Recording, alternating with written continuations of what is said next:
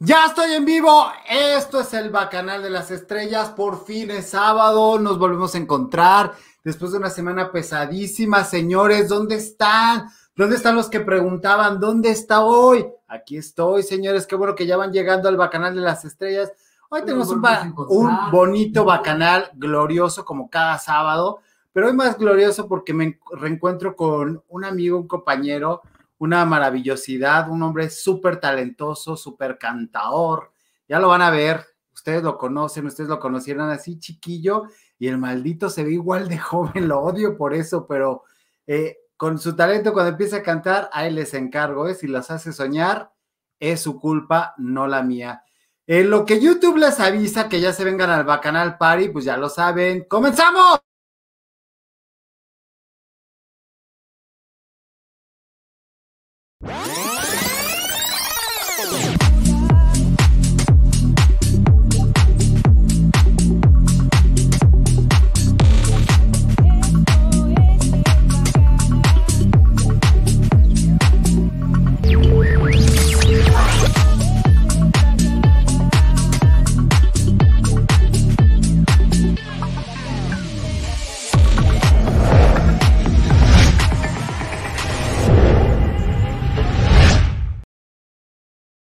Por supuesto que sí le doy la bienvenida a Victoria Vera, mi querida bicho, ¿cómo estás? Buenas noches para ti desde Perth, Australia, muchas gracias. Y el desastre de la 4T, no sé, querido Juan Carlos Chalita, porque eso se va a ir al Bacawin informativo, que probablemente cambie de nombre. Toda la política se va a ir para allá, pero los cambios en el Bacanal iniciarán el lunes, ya les estaré contando. El lunes de nuevo a las 9 de la noche, como siempre. Alma Lilian, ¿cómo estás? Buenas noches. Claudia Rodríguez desde Guatemala. Buenas noches a todos, señorita Alma, buenas noches. Encantados de la vida. Estoy fascinado de recibirlos y estoy fascinado del invitado que tenemos porque pues es parte de mi historia. Eh, de alguna manera yo pertenezco a su historia. Digo que yo en su vida fui un personaje pasajero, un en extra, pero él fue muy importante porque pues eh, representó una historia que cambió el rumbo de mi vida laboral, que estuvo para bien, pero vamos a recordarlo porque luego me dicen, no, es que no sé, que sí sé. Entonces vamos a ver cómo fue que empezó el señor José Antonio. El alumno que tiene que abandonar la academia en este momento es, no me gusta ni verlos, José Antonio. ¡No! ¡No! ¿Por qué José Antonio estando Miriam? No te ahogues, amigo.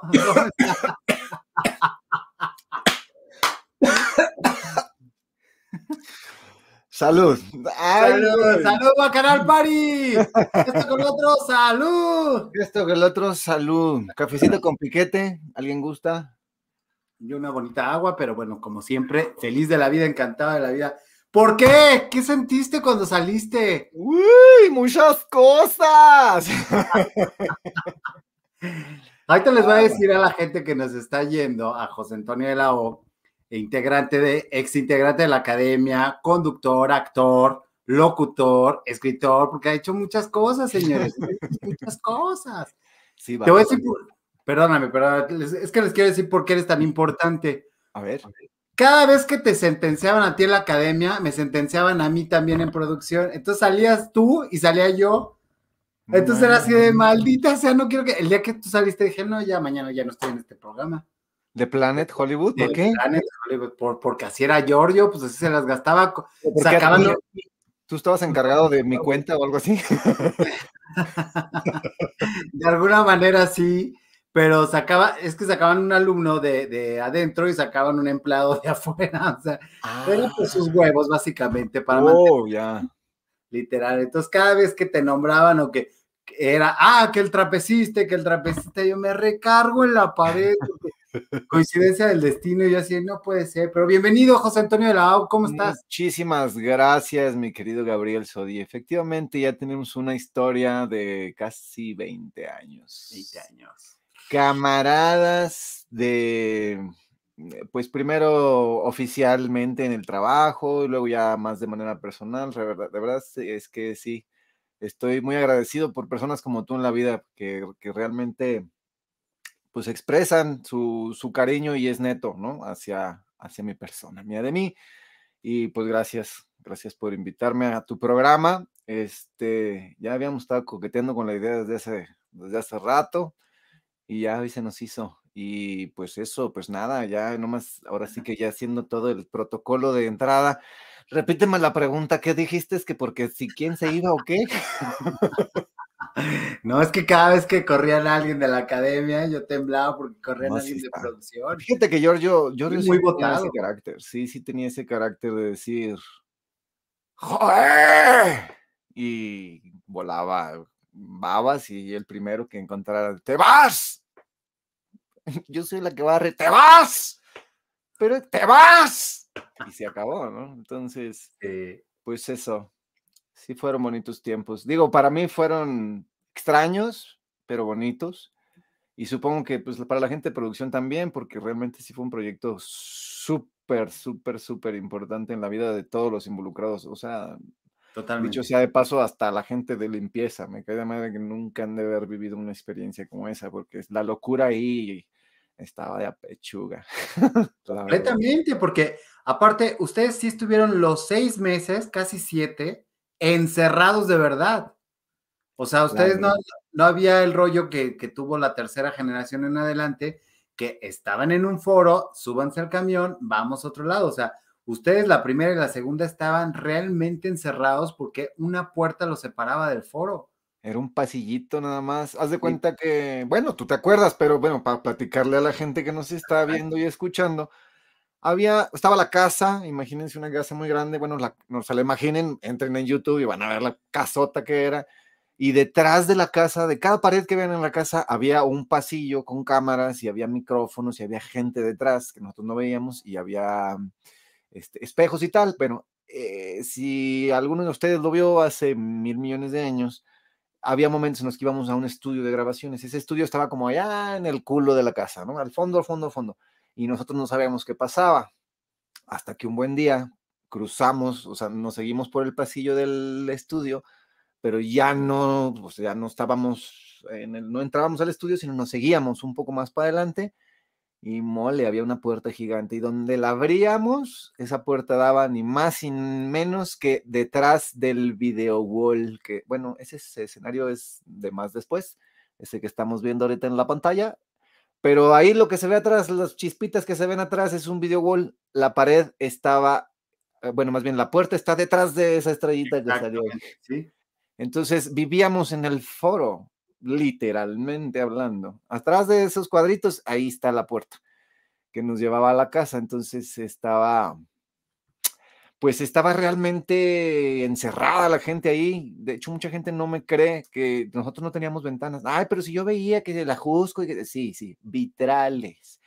La diferencia sustancial entre vitral y ventana es que el vitral la ventana se abre, el vitral no, es un vidrio, ves a través del vidrio, no abres y respiras aire fresco, la Jusco, eso no sucedía, nosotros respirábamos aire reciclado por los extractores, lo enfriaban, bueno, lo acondicionaban o no sé qué le hacían y lo devolvían.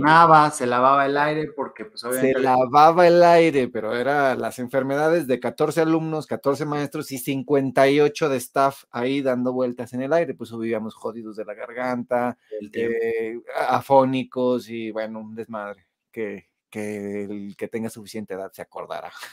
Sí, totalmente, o sea, porque hacemos, hacemos mucha alusión a vitacilina, pero también teníamos que hacer alusión a dexametasona, este, ¿cómo se llamaba la que les inyectaban para poder cantar cuando se Ah, la... Termina con una, ¿cómo se llama? Cortisona. Cortisona, o sea, no, bueno, no sé si era cortisona per se, pero eran corticoides que creo que son como precursores de esa madre y la, el escaflam, ay, gol. Bueno, ni mesulida, pues, este, vivíamos este, con antiinflamatorios, pues, y, y echándonos nuestros buches de, ¿qué nos decía Willy? Bicarbonato con sal, cabrón, en agua tibias. Eso sabe a mierda, es poco.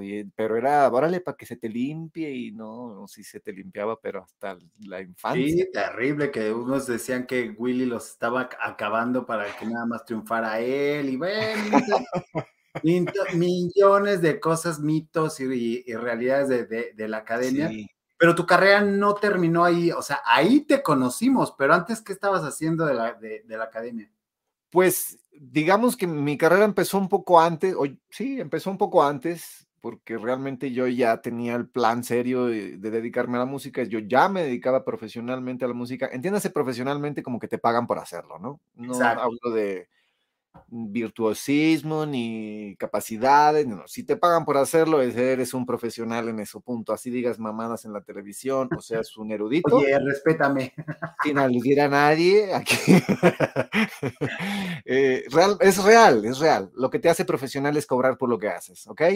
Por eso cuando, cuando empezó a salir el término de los youtubers y decía, ¿esos güeyes qué? ¿No? Pero ya después me di cuenta, pues si les pagan, pues son profesionales, güey. Ya, profesionales. con eso, punto.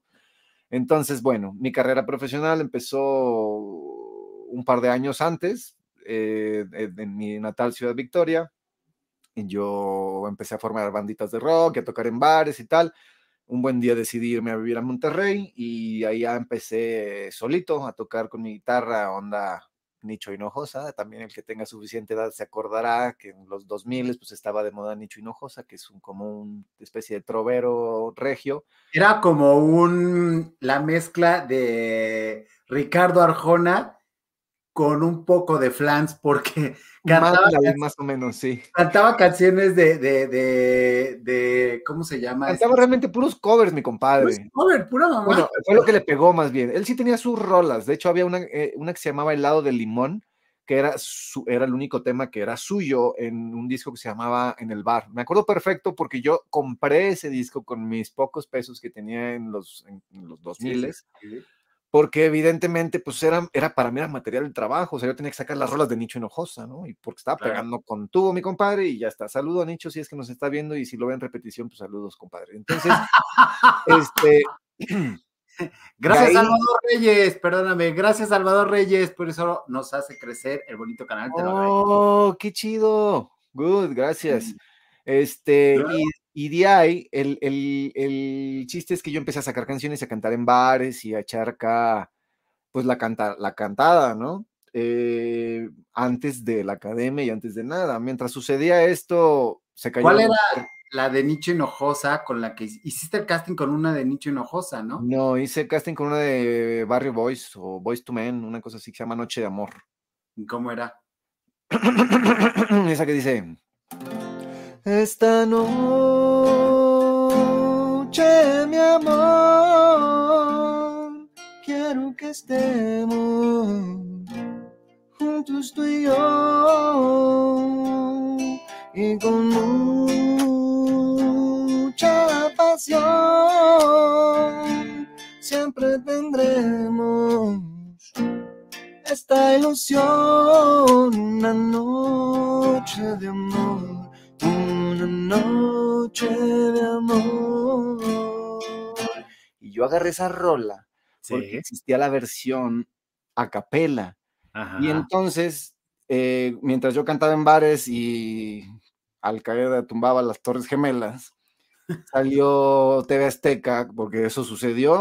Sí, sí, sí, Perfecto, estaba yo preparándome para ir a cantar, bueno, rascándome la panza en mi casa cuando salió todo ese rock and roll y este y entonces eh, justo después lo recuerdo perfecto avionazo y no qué pasó y mocos y de repente pum siguiente avionazo y de repente en los intercortes así de TV que te invita al primer eh, de la academia. A, la escuela de alto rendimiento, fíjate, escuela de alto rendimiento para cantantes. Si tienes entre 18 y 29 años, no sé qué, bla, bla, bla, bla, y yo así de, en shock porque habían, o sea, se habían partido las Torres Gemelas a la mitad y de repente, ¿qué, qué es esto de Tebasteca? Y no sé qué, jijijojo. dije, bueno, pues ya, vamos a hacer el casting, ¿no? Y este, y en, el, en la convocatoria, bueno, era habla por teléfono. Entonces hablabas a un número y te daban unas instrucciones en una computadora y decía, vete preparando canciones porque vas a cantar a capela. Entonces yo dije, necesito una, una, canción que me funcione, que sea capela, y agarré esta rola que tiene una versión sin música y dije, ya, esto me sirve. Y entonces con esa llegué y pasé primer filtro, segundo filtro, tercer filtro y me dijeron, ya vente mañana para la final de Monterrey. cámaras. Se llevó un fin de semana acá el asunto.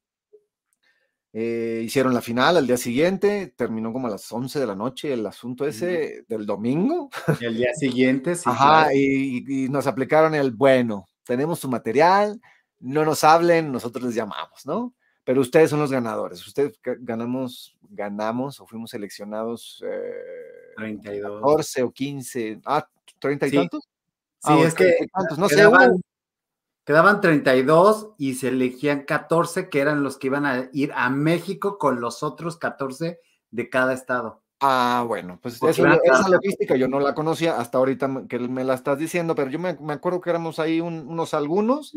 Ustedes son ya los finalistas de Monterrey, no nos busquen, nosotros los buscamos. Oye, ¿qué? ¿Y la final? No, van a ir a la final nacional. Ah, chingón, nos van a llevar. gente- No, no, no, ya está grabado. La final nacional la vamos a hacer por video. Bueno, está bien, ¿no? Y ya.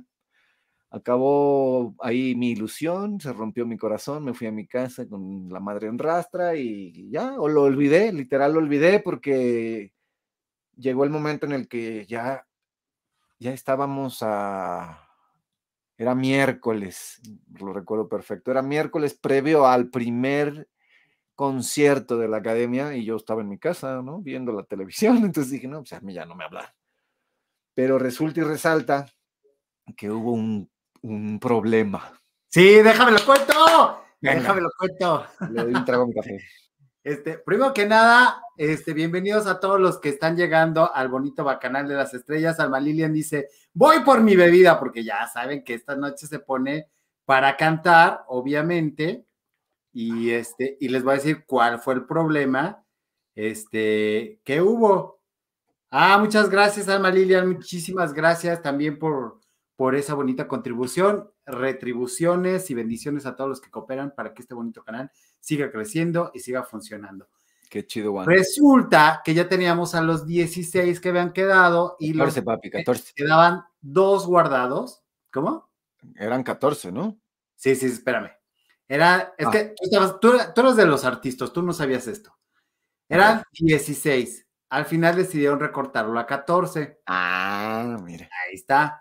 Entonces eliminan a uno y se quedan ya los eh, eliminan a uno y una se sale. No, pues ya que se queden 14. Órale, pues.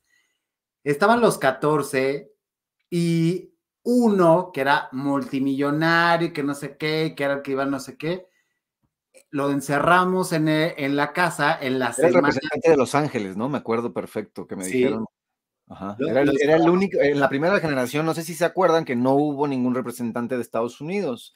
Fue la única que fuimos puros mexas, ¿no? Exactamente. Por eso, por eso. Escuchen esto. Porque queríamos calentar Azteca América y triunfar y el extranjero y su puta madre. Bueno, resulta que el viejo no aguantó. Dijo, yo qué pinche necesidad tengo de estar encerrado. Mete sus cosas y se, y sáquenme, se hizo un desmadre y total que, pues que se salga. Pues, ¿quién queda? Pues uno de los 15 o 16 que no sé, que, que no sé qué, que o sea, to- todo el mundo, pues este, y este fuiste tú. Así es. Entonces, pues yo en mi casa, en, en el, en rascarizándome los polainas, resulta que la producción se comunica a mi casa, me buscan por cielo, mar y tierra y me organizan la sorpresa para llevarme tarde como la chingada. O sea, yo les estoy diciendo, yo estaba el miércoles arreglándome para ir al bar y el domingo se estrenaba el primer concierto de la academia y Lorenzo Lamas de, Claro. de padrino que no hablaba ni, ni, ni hola, decía en español mi compadre. y nomás ponía su cara así de, oh, ajá. Ah, mm, I love ajá, Mexico. el Renegado, ajá. Yeah, Y ya, ¿no? Porque en ese entonces también estaba su serie pegando o había pegado con tubo. Claro. total que de repente, para no hacer el cuento largo, me encuentran, me jalan, me hacen la sorpresa, me llevan, ya aparezco en el aeropuerto de la Ciudad de México de pronto. Y pues qué felicidades que estás en la academia. Y eso fue el- ya el viernes, pues. El viernes previo a que abriera el show. Me agarran, me suben en la camioneta dos días, porque eso fue lo que me pareció. Yo, yo, o sea, yo vivía en Ciudad Victoria y de ahí me cambié a Monterrey. En mi vida había andado tanto tiempo en un carro como en la Ciudad de México. O sea, dos mm, semanas del aeropuerto al hotel. O sea, fue como ¿cuándo vamos a llegar, brother? No, espérate, porque primero vamos a fotos. Y llegamos a unas fotos, yo todo así mal del viaje, o sea, cansado, jodido, con mis mejores trapos que realmente, o sea, mis camisitas rotas y ya saben, gente sencilla del campo, ¿no? Pues me hicieron mis fotos y luego no sé qué, y lo no sé cuánto. Total que vine llegando, me acuerdo, Ricardo Cueto fue el que me llevó casi de la mano al Fiesta In de Periférico Sur, ahí al lado de Gran Sur, ya tres goles, chingue su madre. Y este. Es mi programa, chingue su Total. Y de ahí. El otro que están tomando es Bacanal Party. No los veo ni Salud. Mm. Gracias por los cuatro dislikes, ¿eh? Ahí se los encargo. Hay que ganarle a los dislikes. cuentan, pero bueno, venga. Y luego. Está bien, es publicidad, dijo Pati Chapoy. Este. Ay, que chinga su madre, ya es bien tarde. Y, eh, bueno, y de ahí, eh, que estaba yo, ah, de Ricardo Cueto, me agarra y me lleva de la mano, de cuenta, por, por las 13 habitaciones de todo el mundo, ¿no? Sí. Y llega y, oye, pues te tengo, te traigo dos regalos y no sé qué ah, ¿qué pasó, no? El primero, pues es tu maleta, ¿no? Y les entregaba la maleta brandeada, bueno, las maletas brandeadas para que pongas aquí tus cosas, no sé qué. Y el segundo es, chachán, y me, y me, me, jalaban, ¿no? Y así de, ¿qué? ¿Y este vato qué? ¿A poco el otro vato? Sí, el otro vato ya va. Como, o sea, ya después me enteré que tenía todo el mundo hasta la madre ese güey. No quiero decir marcas, pero que todo el mundo estaba así de, güey, ¿qué pedo con este güey? O sea, está loco, que le tiraba el pedo también a todo mundo. O sea, dijeron, güey, si encerramos este güey nos va a provocar como muchos problemas y evidentemente siendo el primer experimento, pues nadie se quería arriesgar, entonces pues ya terminó, terminé entrando yo. Y así con todos, con todos me fueron presentando, ¿no? Que a la Laura, a la Wendolito, a todo el mundo, Jair, Víctor, Raúl, la Toña, todos. Y de ahí de repente, este, me, cuando llegamos con Estrella, dice, no, pues que te tengo este, dos regalos, ¿no? Y a ver, el primero, pues tus maletas, y el segundo, chancho, compa. Y yo, eh, ¿qué onda? Porque yo a Estrella la conocía, pues, desde antes. No. Sí, que te cuento. Estrella era. Estrella era, o es, una gran amiga, y era de las mejores amigas de una novia que yo tuve en aquellos ayeres, pues que yo conocí cantando en bares también. Ella también cantaba en aquel entonces y tal. No voy a decir marcas, no quiero meter a nadie en broncas, pero total que yo ya conocí a Estrella y Estrella ya me había ido a ver con su entonces novio algún par de veces a verme cantar al bar y tal. Entonces Estrella puso cara de, güey, no mames, qué tranquilidad me acabas de dar. Y yo igual porque la diferencia de Estrella y yo con el resto de la gente era que yo por lo menos ya conocía a una persona, ¿sabes? era ella, y ella ya por lo menos me conocía a mí, entonces de volada hicimos migas, y bueno, o sea, no éramos amigos, pues ella era la mejor amiga de la que era mi noviecilla y ya está, ¿no? No éramos amigos, nunca platicamos realmente, la fuimos a ver una vez a su casa tus papás todavía, su mamá creo que todavía vivía y, tal, este, y ella fuimos a pasar creo Navidad Año Nuevo a la cochera de su casa porque ella no podía salir, porque su mamá estaba enferma, ¿no? Entonces fue como, pues vamos a, a ver a mi amiga y ya está. Era todo lo que yo había intercambiado de palabras con ella. Pero como quiera que sea, en, ahora sí que en Tierra de Ciegos el tuerto es rey, ¿no? Entonces fue como, puta estrella, qué buena onda, que verte y no sé qué. Y de ahí eh, nos empezamos a ser compas y luego, luego, bueno, yo no supe hasta después, pero luego, luego así de, estos se quieren y no son novios, se este, quieren dar sus besos y todo el mundo empezó como a armar chisme afuera, ya después me enteré, pero no era cierto, o sea. No, pero sabía qué hacer. Claro, no. Que los conocieran. Ahora estoy entendiendo. Era un reality. Sí, pero es exacto. Llegas, tocaste un punto importante a nosotros nos vendieron que era una escuela de alto rendimiento para cantantes, puro pedo, era un reality show. Entonces yo iba con mis acá madres de estos de, mula, de caballo, de, es una escuela de alto rendimiento para cantantes. Eso no es pendejada, no es también, también tienen que tomar en cuenta que era un experimento y estos pendejos no tenían visión, por eso salió también. Ustedes, a ustedes sí los prepararon, porque sí les dieron clase después de que salieron para poderlos regresar, ya que vieron que había funcionado brutalmente. A ninguna otra generación le hicieron, bueno, solamente a la segunda, pero ya para la tercera en adelante les valió pistola y, Un poquito sí. O sea, a ustedes les fue mucho mejor en ese sentido. La verdad, sí, sí nos fue muy bien, yo no me puedo quejar. Fue un experimento para todos, para la producción, para el productor, para los artistas, para los maestros, o sea, realmente a mí de repente me llegaba la gente a preguntarme así de, ay, ¿a poco no estaba súper montado como en Operación Triunfo? Perdón, otro gol. Este, y yo, pues, este, la verdad no te sabría decir, uno, porque nunca vi Operación Triunfo, porque al tiempo que ellos estaban en una casa, yo estaba encerrado en la otra. Y en el momento en el que a mí me dieron mi patadita en las nalgas de esa casa, me metieron a un hotel en donde la tele no tenía señal, yo no podía ver noticias, ni tele, ni caricaturas, ni, ni madres, es más, ni el teléfono funcionaba del hotel. Estaba bloqueado porque sabíamos que tenías que regresar.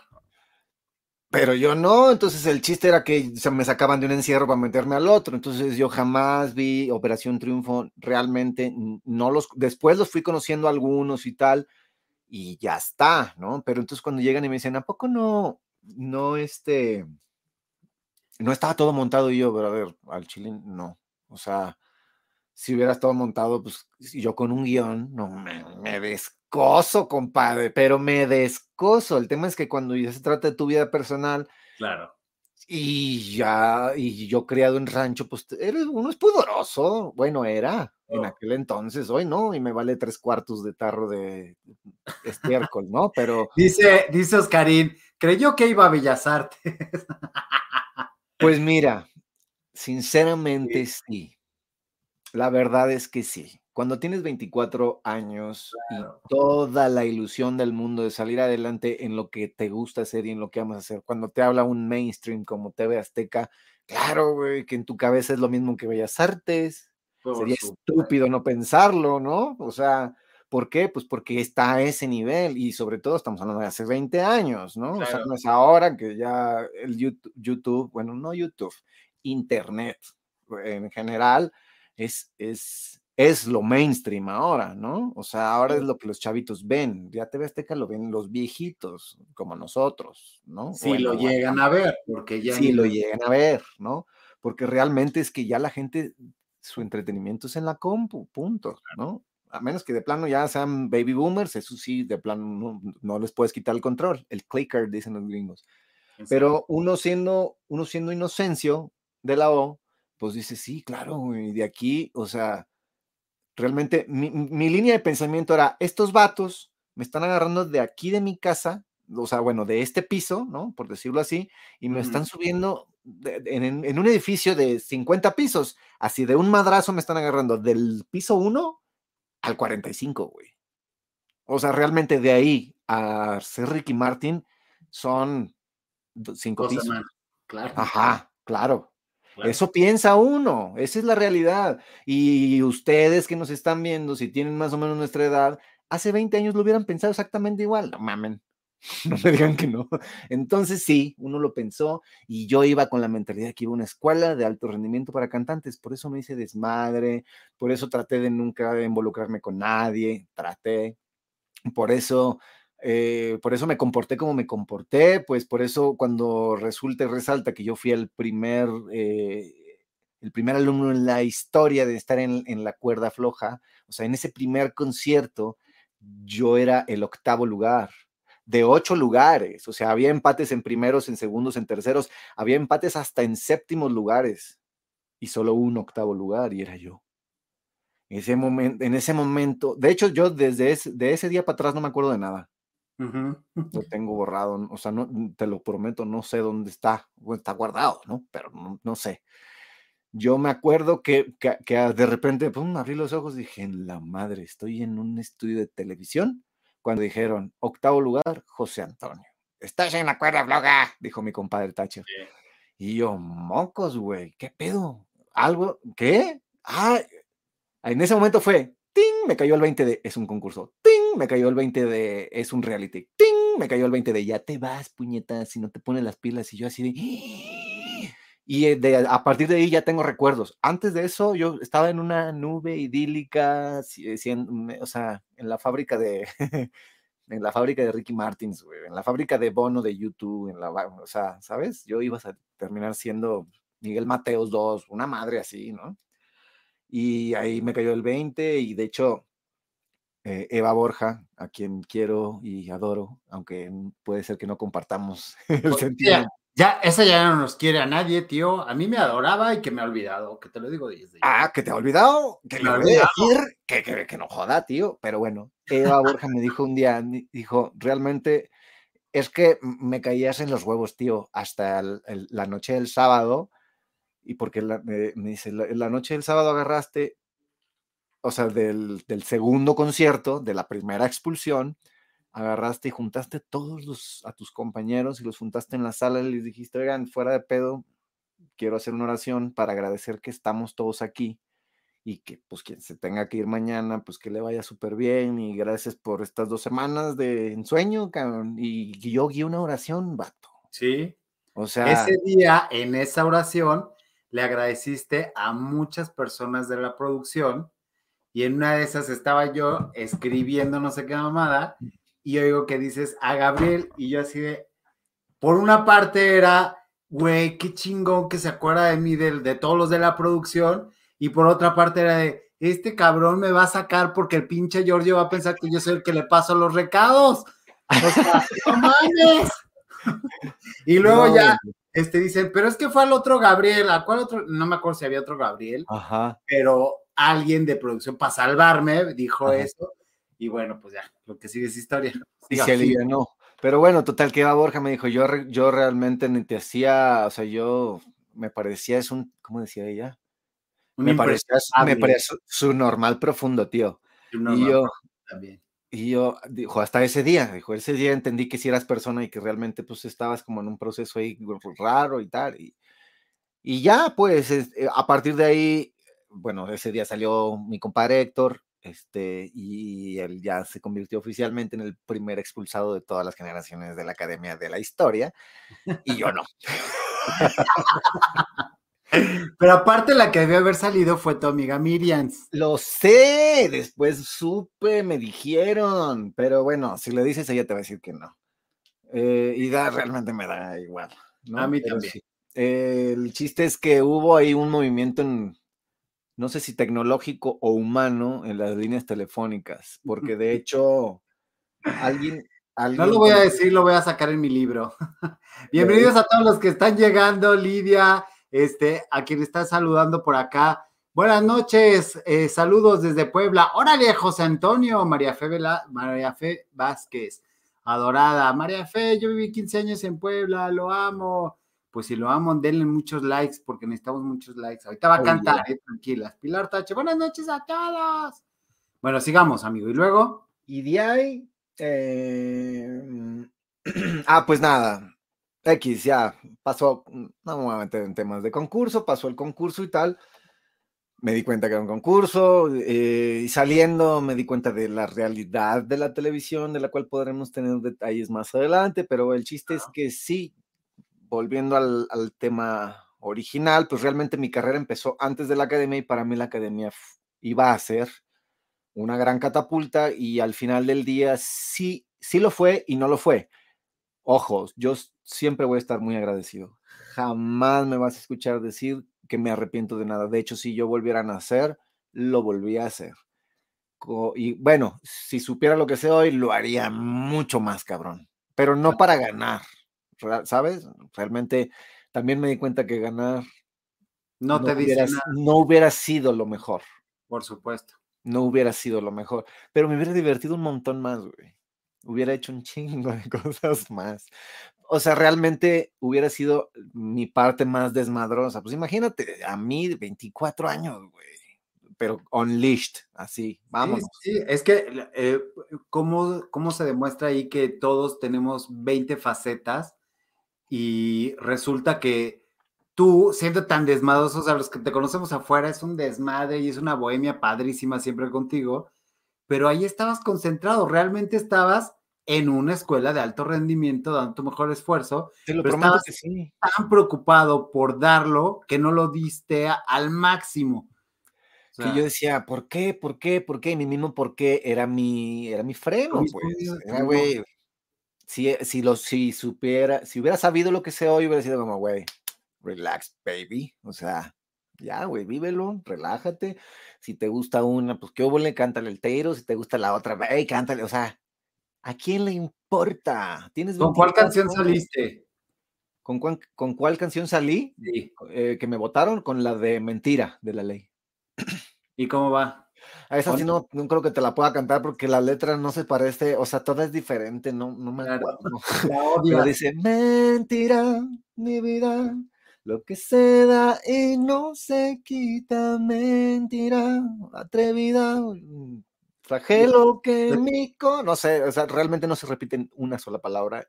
Y esa canción, yo sabía que iba a salir porque esa canción todavía el, a cinco segundos de que pucharan la pista, estaba repasando la letra en mi cabeza. ¿Sí me explicó?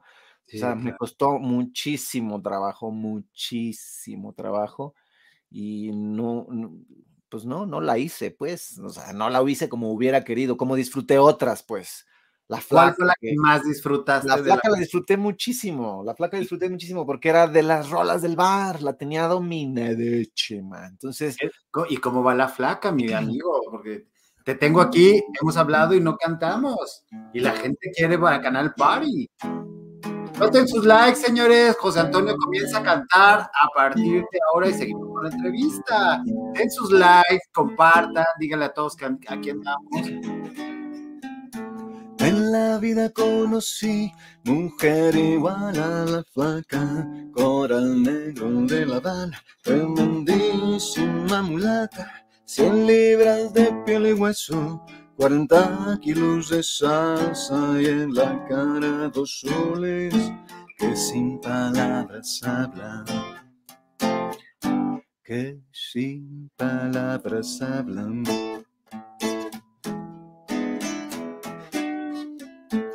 La flaca duerme de día, dice que así el hambre engaña y cuando cae la noche baja a bailar a la tasca y bailar y bailar y tomar y tomar una cerveza tras otra, pero ella nunca engorda.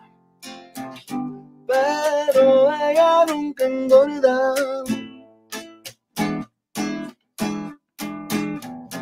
Por un beso en la flaca daría lo que fuera por un beso de ella, aunque solo uno fuera. Por un beso de la flaca daría lo que fuera por un beso de aunque solo uno fuera.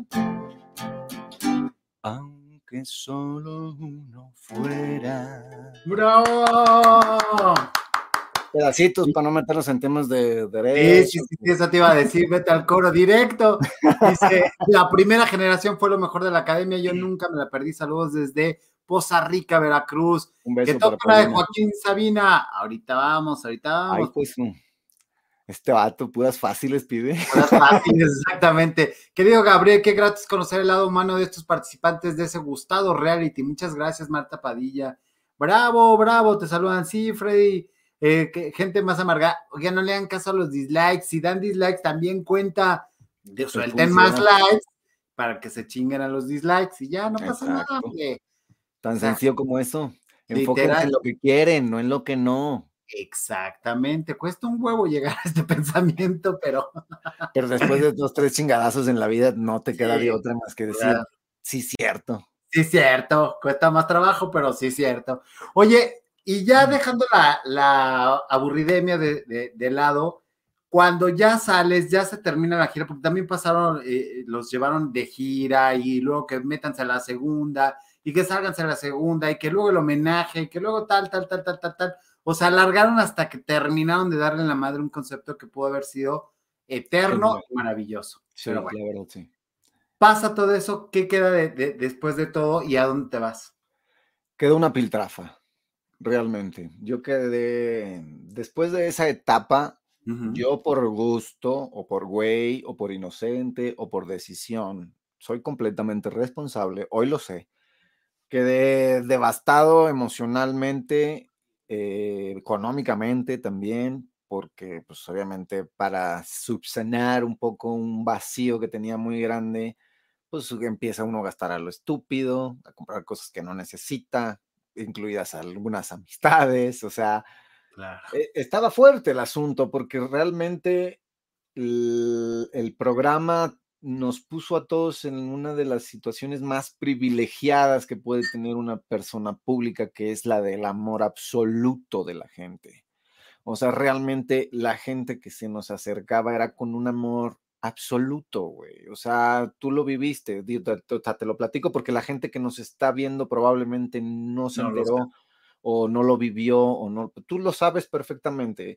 O sea, la gente hacía filas largas para, para vernos, hacían tumultos afuera de los hoteles donde estábamos de gira, hacían, eh, rodeaban las camionetas en las que andábamos, rompieron cristales por estarles golpeando para que los saludáramos, para que los viéramos.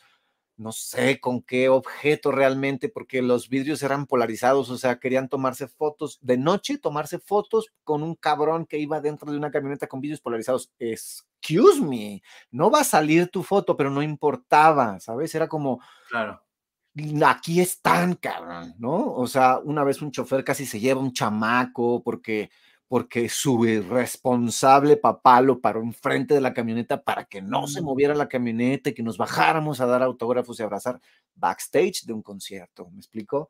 O sea, vivimos una situación de euforia y de locura que pocas personas en el mundo pueden decir que vivieron, porque fue un fenómeno, realmente fue un fenómeno muy, muy fuerte. Entonces, en yuxtaposición con eso, ah, ¿verdad? Búsquenla en el diccionario. En yuxtaposición con ese asunto, tú te sientes lo más solo que te has sentido en tu vida porque realmente es que todo el mundo te demuestra un amor que tú no crees. ¿De dónde viene ese amor? En primera. En segunda, ¿por qué me ves perfecto? Sé que no lo soy. ¿Sí? En tercera, hay dos millones de personas a mi alrededor y no tengo a ninguna adentro, ¿sabes? O sea, es cuando más solo me sentía, cuando más triste estaba, cuando más rebelde era, porque, pero mi, rebeldía estaba, estaba... Mm, Defendiéndote a ti mismo de lo que estabas viviendo, por supuesto. Era, era una coraza, era una armadura para decir al, que le vale madre, ¿no? El todas puedo y, y, y este... y terminó siendo una situación súper, emocionalmente súper cansada. claro, aunado es la crítica de la prensa, pues, específicamente de Patita Chapoy y de Daniel Bisoño, que le aderezaban y les ponían características porque quítame estas pajas, que ni siquiera los conocían, pero pues hablaban de todos y bueno, te dedicaron varias notitas. Un poquito sí. Un poquito sí, pero mira, al final del día, lo que hubieran dicho en cualquier programa de chismes, yo ni los veía, ¿no? Yo me enteraba después por otras personas porque yo esos programas normalmente no los veo. Hoy, o, sea, bueno, no hoy, pues, pero después, años después, los empecé a ver, pero como por saber de mis amigos, ¿sabes? claro.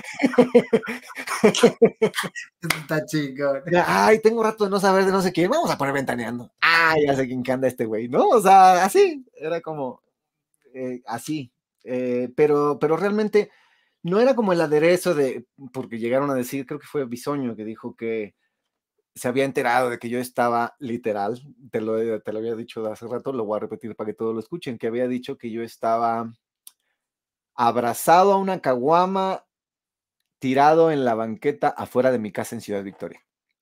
Y yo dije, qué buena puntada. Está chingo. Le dije yo, yo jamás, güey, jamás me quedo dormido afuera, abrazado a la caguama en mi cama, señor, no sea usted tonto. no debe ser. A huevo. No, bueno, pero realmente nunca pasó, ¿no? Sí, sí, realmente sí me la pasaba yo de pachanga, pero era una consecuencia de lo mismo. O sea, realmente yo a la ciudad donde íbamos a cantar, yo agarraba a las bailarinas, a los de seguridad y me iba de antro, güey. O sea, punto, ¿no?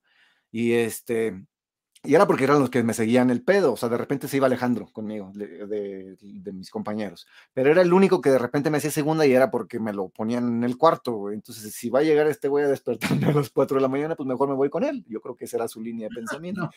Entonces, este, pues ya de repente se iba de antro conmigo y tal, y, y ya, y a veces nomás me iba con los de seguridad porque jamás me dejaban que me fuera solo, evidentemente. ¿No? Porque si se enteraban que me salía o lo que fuera, pues a ellos eran los que se los iba a cargar la que se los trajo. Entonces, realmente me la pasé de antro mucho tiempo. Al mismo tiempo estaba yo haciendo telenovela eh, con Jair, con Marta Gareda, la de Enamórate.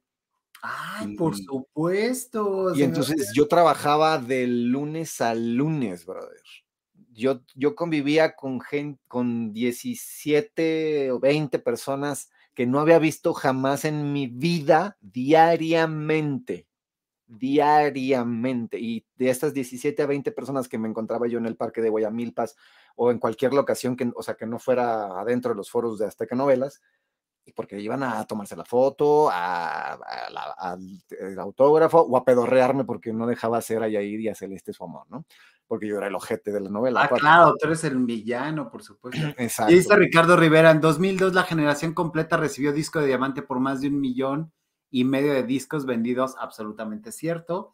Y si me apuran, eran más, pero pues había que deducir de impuestos, pero bueno. Sí.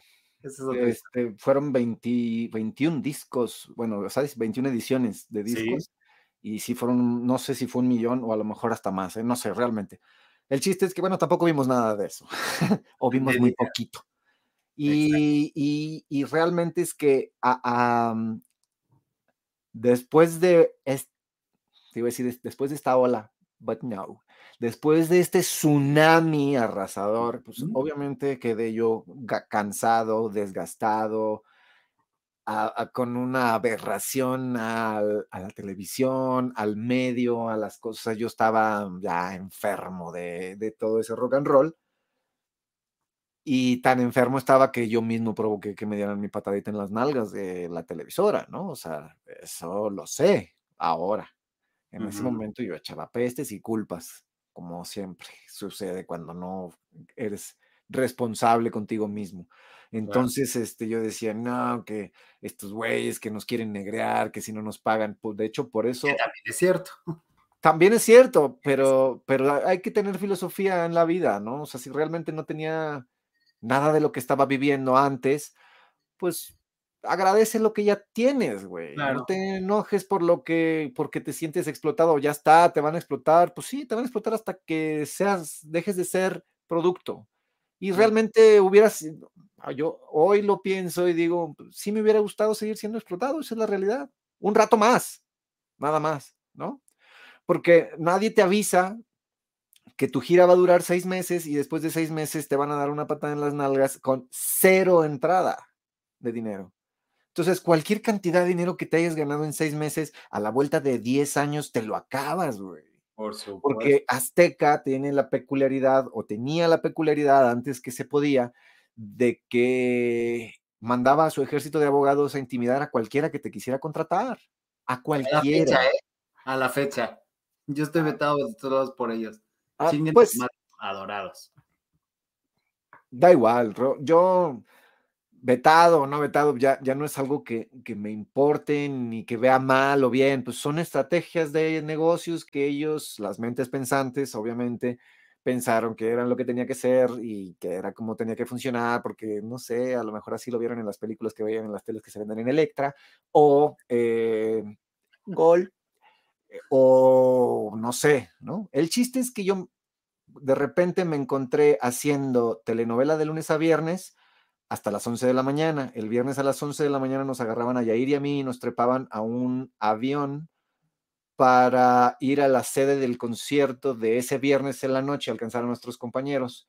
Después, el domingo, después de, o sea, concierto en un lugar el viernes, concierto en otro lugar el sábado y concierto en otro lugar el domingo. El concierto del domingo, normalmente los que abríamos el concierto éramos Jair y yo. A las seis de la tarde, siete de la tarde, empezaba el concierto con todos cantando Cuesta subir la cuesta. No es cierto, bienvenidos. Buenas noches, bienvenidos, hijos del rock. Los aliados de la noche. Eh, ¿Cómo está? Tan, tan, tan, tan, tan, tan, ¿no? Todos nos aprendimos eso. Toro, toro. Espera, espera, espera.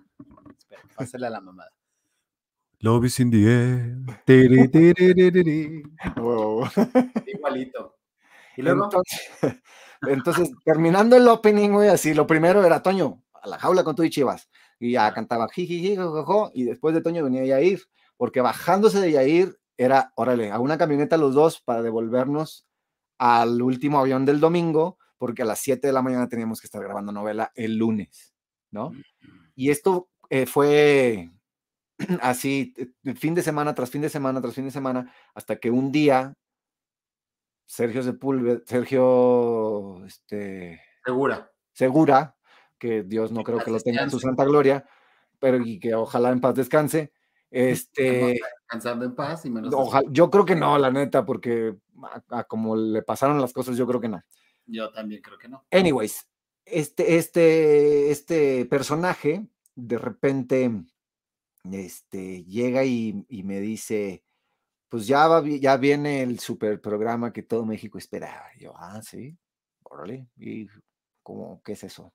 Se llama El Gran Desafío de Estrellas. Y yo, oh my gosh, qué, qué chulada, ¿no? Y qué, como de qué va o qué.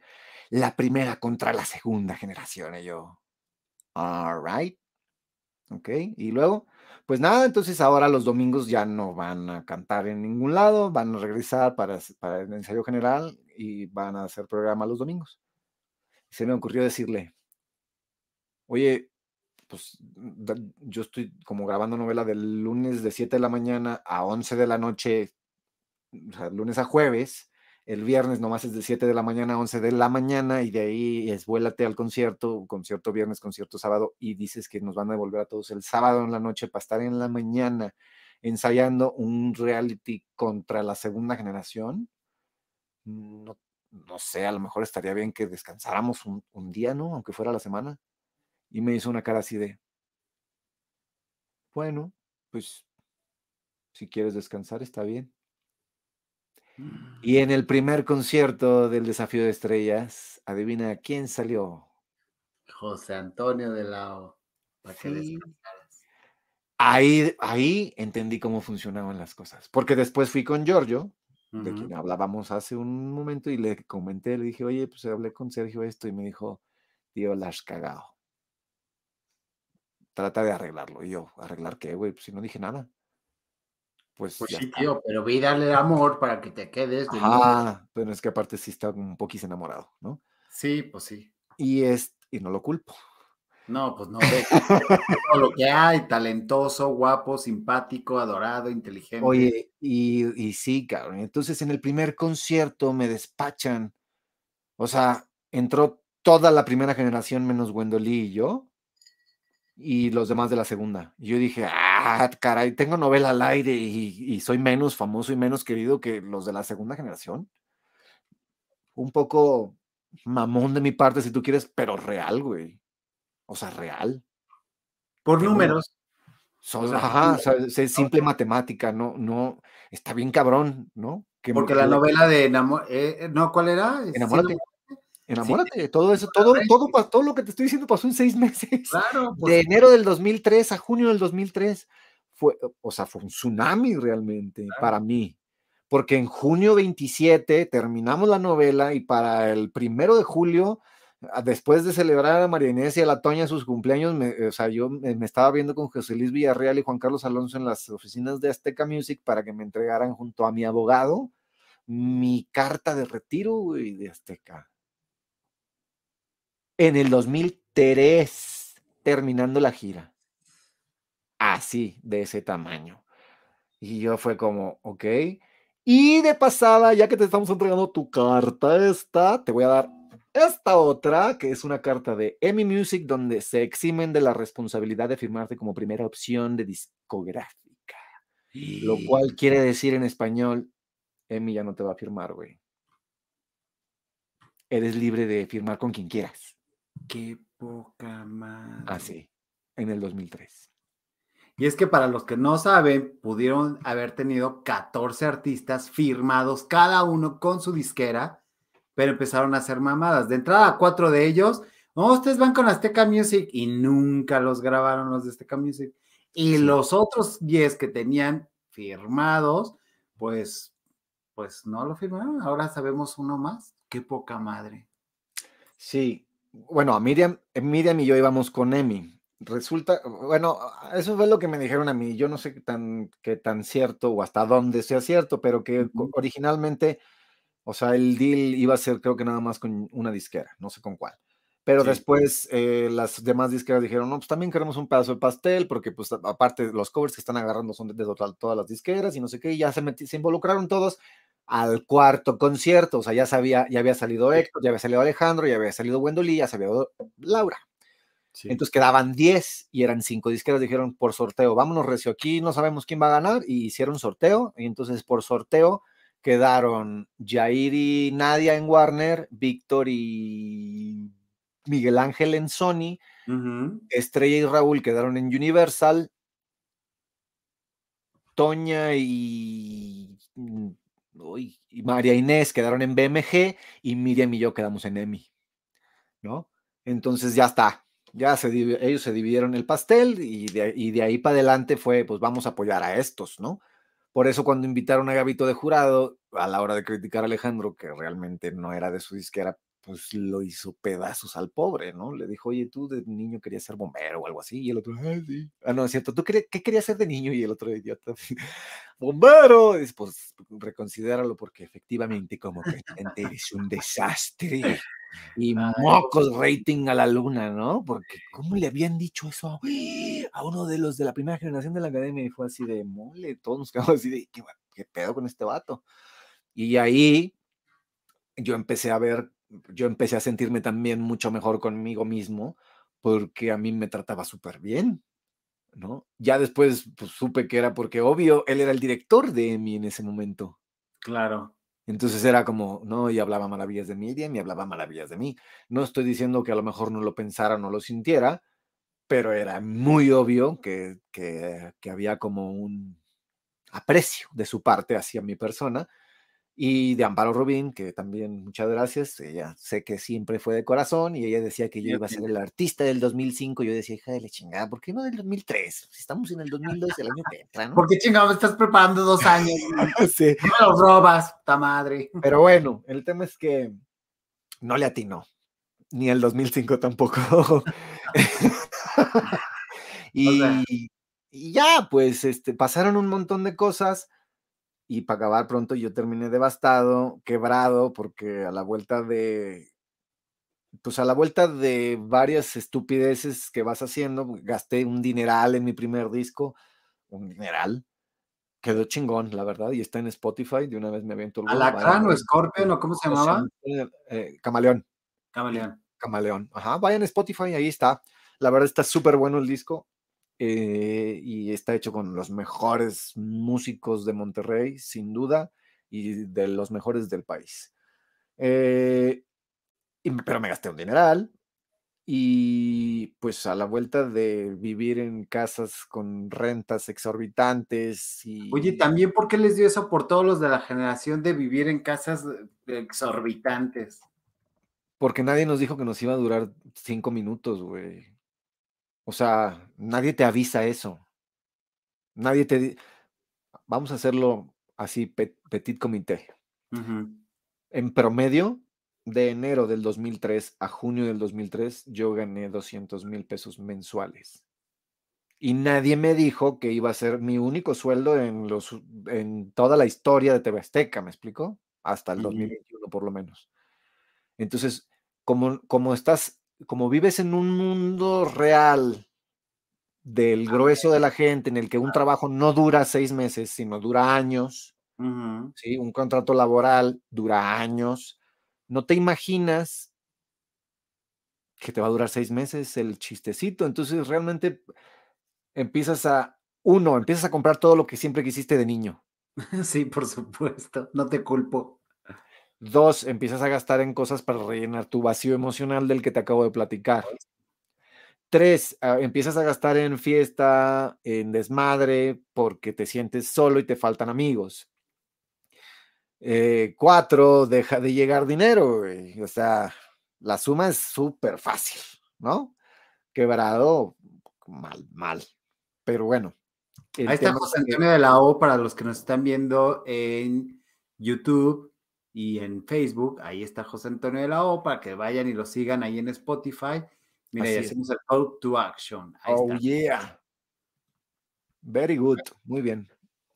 Y este, Y pues yo estaba devastado y realmente es que me costó mucho tiempo ponerme otra vez en pie, realmente en pie, pues. De hecho, te podría decir que todavía estoy como en ese proceso, ¿no? Todavía hay, sí, fue, fueron muy profundas las, las, heridas emocionales, eh, porque realmente, no tengo que decírtelo a ti, pues realmente fue un fenómeno ese pedo.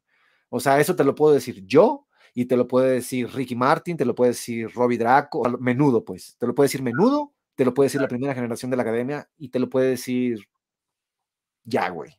Alejandro Fernández y Alejandro Sanz. Punto. O sea, ver una alfombra, una alfombra de 150 mil cabezas en el zócalo con periscopios para verte. Es brutal, güey. Es brutal. Es como la energía. Deja que te quieran o no que, te, que no te quieran, ¿no? Porque deja, yo me la fumé fácil. Ahí te encargo María Inés, ahí te encargo Laura, güey, que cuando salían esas 150 mil personas las abucheaban, güey. O sea, chingate esa, güey. Claro, claro. Qué huevos de estas viejas, la neta. Que sigan vivas y que sigan chingándole, realmente. Mis respetos a las dos. Entonces, eh, yo salía y yo pues era bastante estándar y dicho sea de paso, el más guapo. Te adoro por eso. Y de ahí, no, la neta. Sí, pues sí. La verdad. Sale, sale. por fisonomía, pues, yo nomás por fisonomía, ¿no? Sale Miguel Ángel, luego sales tú y dices, no seas mamón. Sí, soy como un sweet relief. Obviamente, para los que nos están escuchando, todo esto es mamada. Siempre jugamos así, ¿eh? Para que ni empiecen con que, ¡ay, qué onda! ¿Qué será onda? O sea, mucha generación de cristal. Y si piensan que soy mamón, pues sí, sí soy también. ya está, ¿cuál es el pedo? No me interesa caerle bien a todo el mundo, me interesa caerle bien a la gente de carácter fuerte, porque así lo tengo yo también, ya está. Exactamente. Entonces. Y tan fuerte que lo pueden seguir en José Antonio de la O en Spotify. Gracias. Luego. eh, y pues ya, entonces yo la, neta es que yo sí era de los aceptados, ¿no? O sea, era una gritona con Jair, era una gritona con Víctor, era una gritona con Raúl y, las, y en el siguiente nivel era conmigo, punto. De los hombres, pues, porque también con Miriam era una gritona espectacular. A la Toña le hacían un montón de fiesta. A todos nos hacían fiesta, pues, excepto a María Inés y a Laura no les hacían tanta fiesta. Pero, pero realmente es que ese tipo de, de experiencias, te dejan una huella súper profunda emocionalmente. Y a la hora que, a la hora que te lo quitan de, la misma manera en la que te lo dieron, es como, ¿no? Ah, el ejemplo perfecto es los dementores de Harry Potter, güey. Así, que como si te jalaran el alma Así, no sé si ya viste Harry Potter. No, bueno, no. ¿no? Ah, bueno. Harry Potter hay unos fantasmas ahí que, que chupan como las almas y tal, que se llaman dementores y tal, y, se, y matan, no, matan a la gente, o sea, no les deja de latir el corazón, sino los dejan sin, sin vida, sin, ¿sabes? lo más paradójico que lo que te llena en el escenario, o sea, cuando estás cantando, cuando estás recibiendo esa energía de 150 mil personas, aunque tú no seas el artista y estés acá en producción y todo eso, o sea, toda esa energía también se siente y se vibra y tal. Sí. Pero lo mismo que te está dando, te le está quitando la vida de algún modo y te deja un pinche vacío porque todo ese ruidal que se escucha, eh, aplausos, gritos, eh, eh, quiero un hijo tuyo, whatever, y todo eso. Cuando llegas al hotel, ese maldito silencio te taladra la cabeza y te taladra el corazón. Está bien, bien, bien, bien fuerte. Pero a ver, eh, esto que estás diciendo está incluso científicamente comprobado. Un artista que en el escenario es capaz de producir y fluir energía para 150 mil que, que recibe de regreso es un pum, pum, pum, pum, pum, pum, ¿no? Ida y vuelta, ida y vuelta. Y de ahí, cuando te quitan pues al principio tienes esa energía, la traes contigo y vienes así, ¡ah! como si, no sé, traes cuatro, no sé cómo se mida, mm, eh, gramos o mm, sobres de cocaína, así, ¡ah! así, así sales, ¿no? Y cuando ya bajas, baja ese pedo, baja el efecto, baja el efecto, baja el efecto, baja el efecto, de repente es como, ¿Y ahora con qué lo lleno, güey? No te enseñan a manejar eso. Por supuesto. Lo único que te puede enseñar a manejar eso es el tiempo. O sea, que tu carrera vaya subiendo de una manera gradual y vayas asimilando ese, ese rollo de manera gradual hasta que ya está. O sea, puedes manejar la energía eh, de, de enfrente de 150 mil personas como lo hace YouTube, como lo hace Bon Jovi, como lo hacen los grandes, grandes, grandes, ¿no? Que llenan lugares con esa cantidad de gente. O sea, pero lo fueron agarrando de a poco, güey. No es como que te agarran de tu casa en el rancho y te ponen en un escenario con 150 mil personas, de huevos. Sí, totalmente. Es que desgraciado, afortunadamente, entrar en la academia y el, fenómeno que ustedes fueron fue de cuatro domingos, ustedes se convirtieron de una persona normal a una celebridad en solamente cuatro domingos. Y entonces de repente tiene toda esta vorágine y luego, ¡fum!, sácate y te regresa a tu realidad, ya no tienes nada otra vez. Por supuesto que va a ser un madrazo. Sí, la neta sí. Y, te digo, aunado a la inexperiencia, a la inocencia, a, la ilusión y los sueños que traes de vivir de la cantada y de, estar en los escenarios, que es donde es lo que soñaste, es lo que quisiste, es lo que traías como plan de vida. De repente te quitan tu plan de vida de buenas a primeras. Y no, y no me refiero a la televisora, güey. O sea, me refiero a, a el trabajo en general. Porque en ese momento todavía existía la guerra de talentos, todavía existían los contratos de, de exclusividad. exclusividad, todavía existía el, el, el no tope salarial con tal de jalarse a alguien y, nada de eso pudimos disfrutar nosotros, o sea, nada de lo positivo de eso pudimos disfrutar nosotros, porque nosotros ya nos tenían embarilladísimos con un contrato, ¿sí? De, de, de, ¿cómo dijiste? 10 años. no, pero de, ¿qué dijiste? No de confidencialidad, ¿qué dijiste? exclusividad. Ya estoy viejito, perdón. Con un contrato de exclusividad, pero sin paga, ¿no? No como Silvia Navarro, como Sergio Bazáñez, como Luis Felipe Tobar en aquellos ayeres, que tenían su contrato de exclusividad con un camarón chingón, ¿no? Mensual, trabajes o no, mijito. Ahí está, no sé, muchos ceros, ¿no? A nosotros no, teníamos el mismo contrato sin dinero.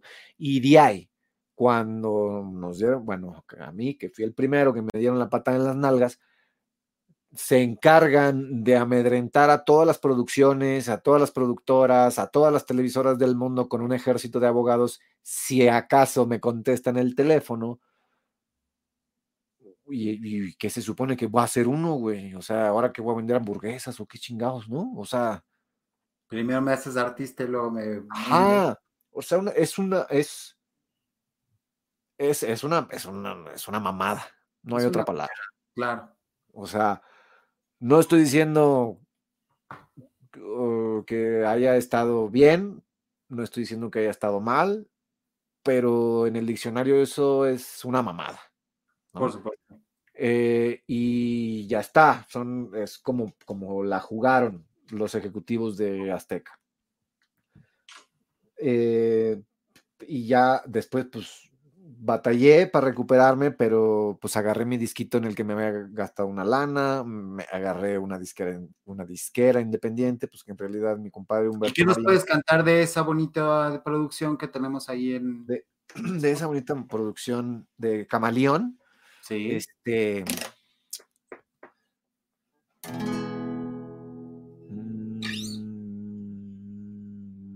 Ver, ¿qué me sé en la guitarra? es que el tema es que me sepan bueno, de, de hay una, hay una bonita melodía que dice, te veo llorar y siento que no podría vivir sin ti. Logró calmarte al acariciarte Iluminas mi alma al rey. Pongo la música que cada noche escuchas antes de dormir. Esta rutina de cada día es mi razón para sobrevivir a los temores de cada día. Me los quitas porque tú eres mi ángel mueve mi mundo cuando estás a mi lado. No me importa nada más.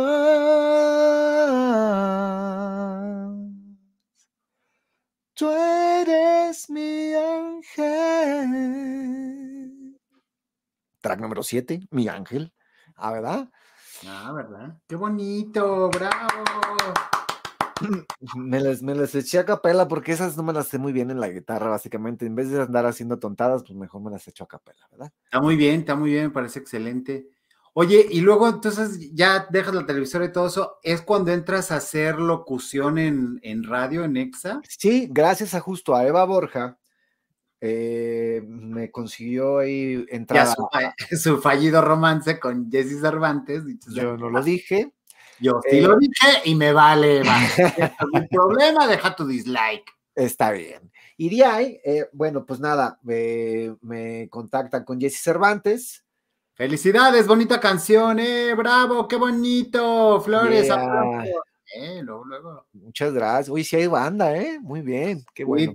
Yo te dije que sí iba a haber, pero tú creíste que no tenía No, no, no, está bien, está perfecto. Tienes más, tienes, tú tienes más seguidores que yo. Dije, Pero tú mira, tienes más, más talento que yo, amigo. Así que juntemos tu talento con mis bonitos seguidores, mis bonitos bacanos, y todo va a salir más bonito. Perfecto, hagámoslo más seguido entonces. Claro y de ahí, eh, me consigue la entrada a EXA y entro a, a ser locutor de campo en EXA. De Eh, campo y playa, tío. ¿ah? De campo y playa, como decía Eva. De campo y playa, sí. Por supuesto. Bueno, acá no había mucha playa realmente y, y era una chinga, güey. O sea, yo entraba al cuarto para las 6 de la mañana eh, y me trepaban en el examóvil, que era una camioneta con discos y regalos y playeras y vámonos. Y nos íbamos a las colonias más alejadas, digamos, de, de la periferia del, del área metropolitana. Y pues ya, este, yo tenía que ah, comunicarme por, por teléfono a la cabina y decía este, algo así como, pues buenos días, eh, mira el examóvil, estamos aquí parados en el cruce de Jijijijo y para que vengan y por sus regalos y por sus discos y pues bla, bla, bla, ¿no? Y entonces llegaba la raza y ahí pues era de darles discos o playeras o cosas así. Y es un trabajo súper, súper divertido. La locución está súper, súper chida, pero realmente es que pues eh, era eh, circunstancialmente era un momento como un poco complicado para mí por simple y sencillamente por el hecho de que yo tenía que entrar al cuarto para las 6 de la mañana y yo viviendo en el sur de la Ciudad de México y EXA estando en, en MBS, en pues, ahí, Polanco. Polanco. O sea, para, para la gente que no tenga No, idea, Mazarik no, este. Ay, ¿cómo se llamaba? Bueno, whatever. es Está este Mariano Escobedo. creo. Mariano Escobedo, claro. Para la gente que no tenga idea, yo creo que deben de ser alrededor de unos 15 a 20 kilómetros de distancia. Yo no tenía carro porque mi carro estaba descompuesto, estaba en el taller. Y a esa hora, bueno, a la hora que yo tenía que agarrar transporte para poder llegar al cuarto para las 6 de la mañana, no había transporte público. Y Entonces, no había Uber en ese no tiempo. existía Uber, evidentemente no existía Uber. Entonces, algunas veces opté por agarrar un taxi de sitio y tal, pero me cobraba en aquellos ayeres de 75 a 100 pesos el viajecito, güey. O sea, ay Dios. Hola, hijo. Mira, Yo soy yo. eres tú. Ay, yo, mi vida. Mira. Ay. En exclusiva tu bebé. En exclusiva mi obra, mi obra maestra. mejor obra. Así es. Y pues eso, mira, ven- ¿venías dormido, hijo? Sí. Ay, mi vida. Vino a robarnos cuadro. Un poco sí, te presento a tu tío Gabo, mira. ¿Cómo estás, amiguito? ¿Cómo estás? ¿Cómo te llamas? Dile cómo te llamas. Toño. Toño. Ah, mi vida. ¿Cómo estás? Qué gusto conocerte.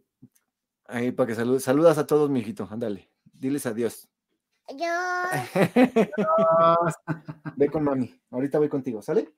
Sí. Ay, qué belleza. Ve con mami.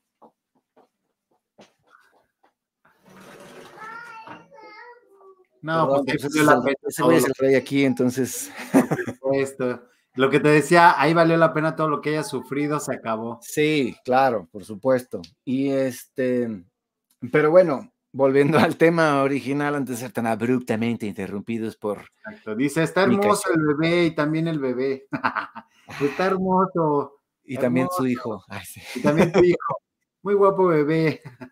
Muy guapo, bebé. Sí, sí. Oye, también- También el hijo. Y luego, y de ahí, pues nada, se me empezó a complicar un montón.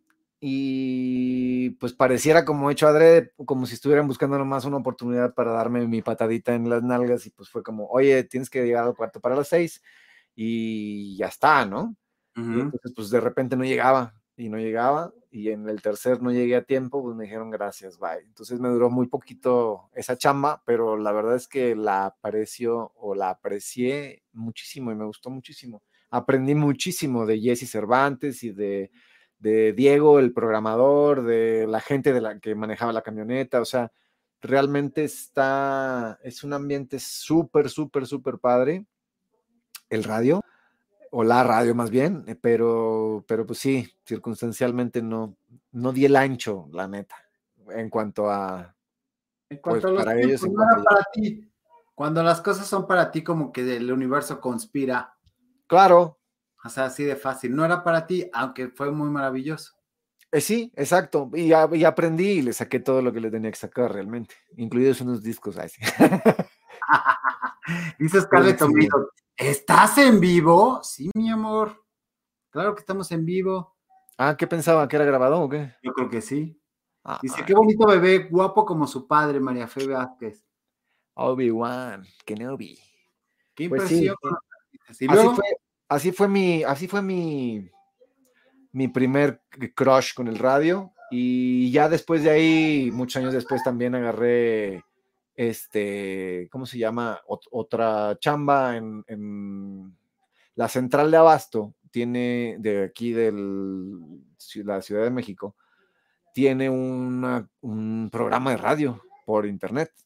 Y de alguna manera, hace unos ayeres, pues, en el 2015, 16 por ahí, este, terminé haciendo un programa ahí que se llamaba Café Central con, con unos amigos también. Ujú, O sea, sí, sí, sí me ha gustado como ese asunto del, del radio, aunque realmente, te digo, he coqueteado un par de veces y no, no ha terminado de cuajar algo como chido. Y pues ahora que ya la tecnología está en otro nivel, pues también estoy pensando en igual hacer un podcast o algo así. Pues ya, ahora sí que ya no es tan necesaria la infraestructura cuando tienes una, un micrófono y una compu, ¿no? Totalmente. Yo cuando lo entendí dije a la fuck you, la televisora, y empiezo esto. Pues Y sí, es. La verdad es que sí, es- sí, ahorita hay muchas más herramientas que no existían hace 19 años para nada y es una bendición para toda la gente que, que, que lo está viviendo y es mucho más fácil que nunca realizar tus sueños eh, o tus eh, propósitos, ¿no? O sea, realmente la tecnología sí está súper, súper como... ¿Van a ¿Vamos a comer? Ah, ahorita voy, hijo. Ve con mamá, porque estoy en una entrevista, ¿sale? Gracias. Divino. Está divino. Oye, y luego del radio, después de, de esto, ¿a dónde fuiste? ¿Qué hiciste? Bueno, eh, pasaron muchas cosas. Terminé yéndome a regresando. Bueno, hice radio y después de radio, cronológicamente hablando, entré a producción de televisión. Regresé a Azteca Sí. a producir la última, la que se llamó la última generación de la academia, que fue la número 6 realmente. ¿Estuviste en la producción de la, de la serie? Yo era coordinador musical. Wow. Sí, eh, ahí Eva Borja, una vez más, me cobijó bajo su ala y me dijo, dije, oye, la neta, ando valiendo madre, qué pedo, necesito, necesito chambear. Y me dijo, pues eso, pues nada, pues ve el lunes. Y ya, Pues el lunes. lunes y me, me acomodó ahí, literal. ¿Cómo? Te invento un puesto, a ver qué, a ver qué os doy, pero por favor llega temprano, a ver si te enteras. Sí, claro. A ver si te- claro, güey. Sí, ¿Era? así, así tal. Tienes que llegar temprano porque como no llegas temprano, te rompo los huevos, tío, ¿me escuchas? sí. Así, tal cual. Pero bueno, pues ya, o sea, ya era, ya era en Azteca y yo viviendo en el sur no tenía ningún problema. O sea, entraba aparte a las 8 de la mañana sin bronca, podía llegar, ¿no? El tema era que lo otro sí se me complicaba demasiado. Y literal, sí, bueno, no se inventó el puesto, más bien duplicó el puesto. Ya existía un coordinador musical y fue como, a ver, tío, Mauricio Badín, a ver, dame un segundo. Mi amor, Sí. ¿me ayudas? Yo sé, mi amor. Ahorita voy. Espérame tantito, estoy trabajando, ¿sale? Gracias, te amo. Es que lo- lo- a veces lo da papitis. No Eh, lo culpo. Dice, felicidades por tu evolución personal, José Antonio, los golpes fortalecen. ¡Qué lindo bebé! Sí, la verdad, sí, sí, sí, es muy lindo, mijo. Y si los golpes fortalecen, pues yo ya le ando pegando al Conan ahorita, unos, unos cachetadones. Este, Y luego, mi rey santo. Eh, bueno, pues esto fue en el, en el 2008, la, la última generación, me metí ahí de, me metió Eva de coordinador musical, me alivianó, la neta, porque sí, yo andaba ya valiendo madre y de hecho, ah, no, esto fue justo, no, sí, sí, sí fue después de lo de radio, ya me acordé. Eh, y después de ahí, ahí tuve como un, un rompimiento muy fuerte eh, emocional, mental, y dije a la mierda con todo esto de la farándula y estoy ya hasta acá. Vámonos, vámonos a Monterrey, cabrón. Me voy a ir a Monterrey, me voy a ir a estudiar audio para, pues, para no estar como muy alejado de lo que me gusta hacer, que es el tema de la música y tal, pero pues ya igual pongo un estudio de grabación en algún momento o me pongo a trabajar en un estudio de grabación y hago otra cosa que no sea hacer la cara de- en la farándula porque está de hueva y aparte pues ya, ya había probado el tema del, de la producción, ya me había gustado y tal y, y- y es, es sumamente divertido también y andas en el ácido, sobre todo si haces tele en vivo, pues, lo tienes claro. Entonces era como el- todos los beneficios del... ¿no? El, el vivo y hacer y que salga y córrele y préndele y jálale, pero sin el nervio de tengo que hacerlo impecable porque si no voy a ser juzgado, ¿no? O sea, tras de cámaras, pues lo que sucede es que te dan tu patada en las nalgas y pues ya no pasa de ahí. ¿No? Nadie te juzga, nadie te ve feo. O sea, realmente nadie se pone a pensar que el artista tiene un tema de. Tiene un tema de fragilidad que puede ser golpeado muy fuerte porque realmente pues es, eh, es tu, tu persona lo que es juzgado, no es tu trabajo, ¿sí? Como persona pública, o sea, los políticos y los artistas te lo pueden decir, como persona pública no, a nadie, nadie va sobre tu trabajo, van sobre tu jeta, sobre tu cara, sobre tu Bueno, cabeza. los políticos que se lo piquen. También, ¿no? literal. como cosa mía, no, no pasa Sí. nada. Pero, pero es, es, es real, pues. Y, Claro. y, y es una similitud que me caga, pero, pero la es, ¿no? O sea, es una similitud entre los políticos y los artistas. Es así, son, es, es ser figura pública, pues, para acabar pronto.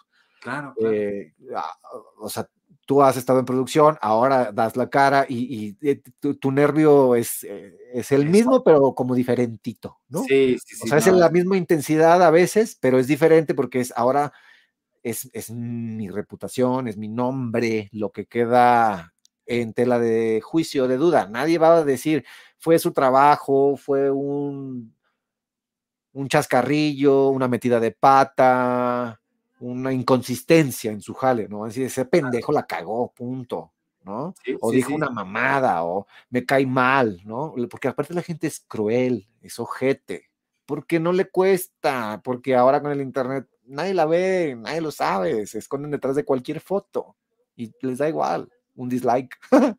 Sí, porque finalmente tú les estás dando el boleto de entrada porque dices, me pongo al frente, me puedes criticar, me puedes destrozar, al fin que no, nada más, este, no, O eso es lo que ellos entienden, obvio. Eso es lo que ellos entienden, porque uno nunca da ese consentimiento.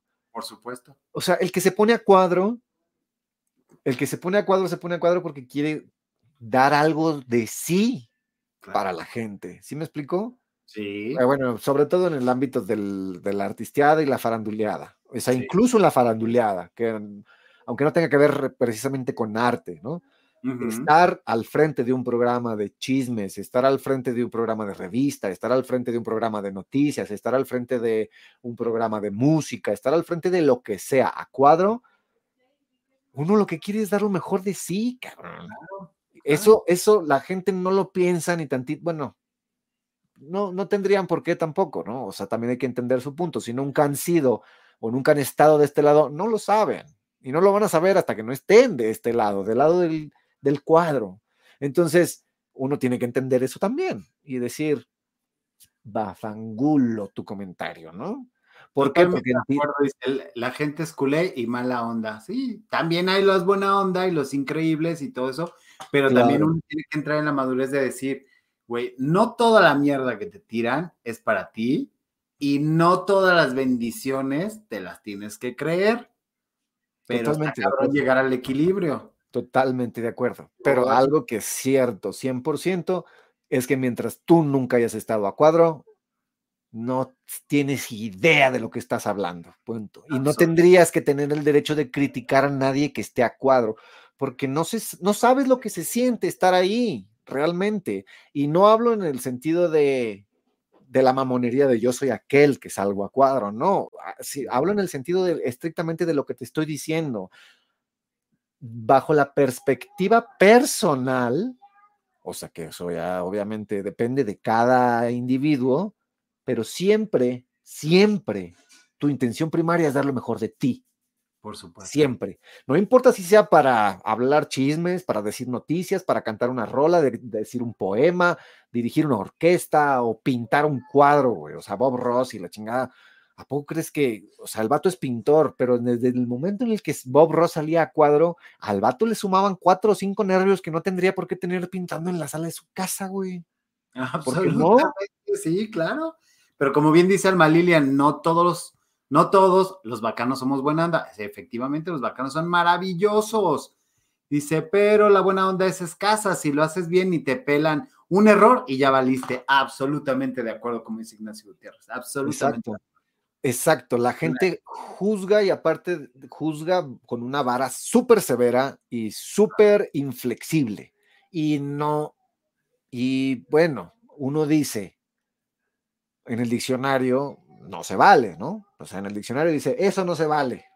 Pero realmente tampoco tú puedes juzgar de regreso a la gente que es ojete y culé ahí contigo, porque como no saben lo que se siente, no saben que realmente el que se pone a cuadro es para dar lo mejor de sí, porque nunca lo han vivido, no saben el nervio que ah, uno carga a la hora de estar pensando en 17 millones de cosas que tienes que decir, en el orden que las tienes que decir, con la sonrisa hasta donde la tienes que poner, porque si te gana el nervio y pones tu sonrisa estúpida hasta acá, ya la cagaste, ¿me explico?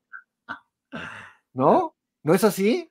Sí, por supuesto. Y nadie se entera, güey. No, porque- nadie, y nadie tiene por qué enterarse, porque finalmente, por eso dices, quiero hacer este trabajo, quiero poner mi sonrisa número 18 y quiero hacer este desmadre. Ahora te entiendo porque los dos, eh, yo en mi caso estoy al frente, yo nunca había estado al frente, siempre había estado detrás, entonces para mí hacer, dirigirlo desde acá al que estaba de frente era sumamente fácil.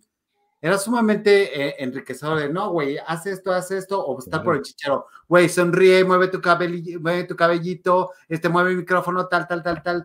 Pero ya cuando estás al frente es, no mames. Y en tu caso, lo acabas de entender, el puta madre, porque este viejo que está ahí al frente no está haciendo lo que le digo, si yo estoy viendo otra cosa y tal. Entonces ya tienes completo el cuadro. Ahora Sí. sí entiendes esta parte de producción y yo entiendo esta parte de, de estar a cuadro y es sumamente difícil, por eso es un trabajo Ah, claro, pero por supuesto.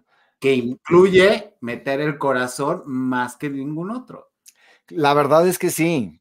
Eh, al final del día, el que logra conectar más chingón con el que está del otro lado de la cámara es el que empieza a tener más éxito. Y para conectar, pues lo único que tú tienes que hacer es auténtico. Punto, No hay se más. acabó. José Sí. Antonio, eres la onda, muy directo y coherente. Por eso uno Gracias. tiene que trabajar con su autoestima, absolutamente, pero cuesta un poquito para que esa moda no te afecte. ¿No será que eso le pasa a Yuridia, un talentazo, pero como no puede con la... Ay, quién sabe qué le pasa a esa señora, pero ahorita estamos con José Antonio. cada quien carga sus demonios, cada quien carga, pues sí, realmente esa es la palabra, cada quien carga sus demonios y, y- y cada quien tiene un trabajo que hacer personal, ¿eh? No, yo no estoy 100% de acuerdo con que tenga que ver con una autoestima. Conozco gente que la ves, o sea, en persona y es un pinche león, cabrón. O sea, tiene dominada la conversación, dominada la situación, todo el mundo cagado de risa y lo empiezas a grabar y empieza a, ta- ta- ta- ta- ta- ta- a tartamudear, Claro. ¿sí? O sea, porque, porque no, no, no, no, no, espérame, ¿cómo, que- cómo que me estás grabando? ¿no?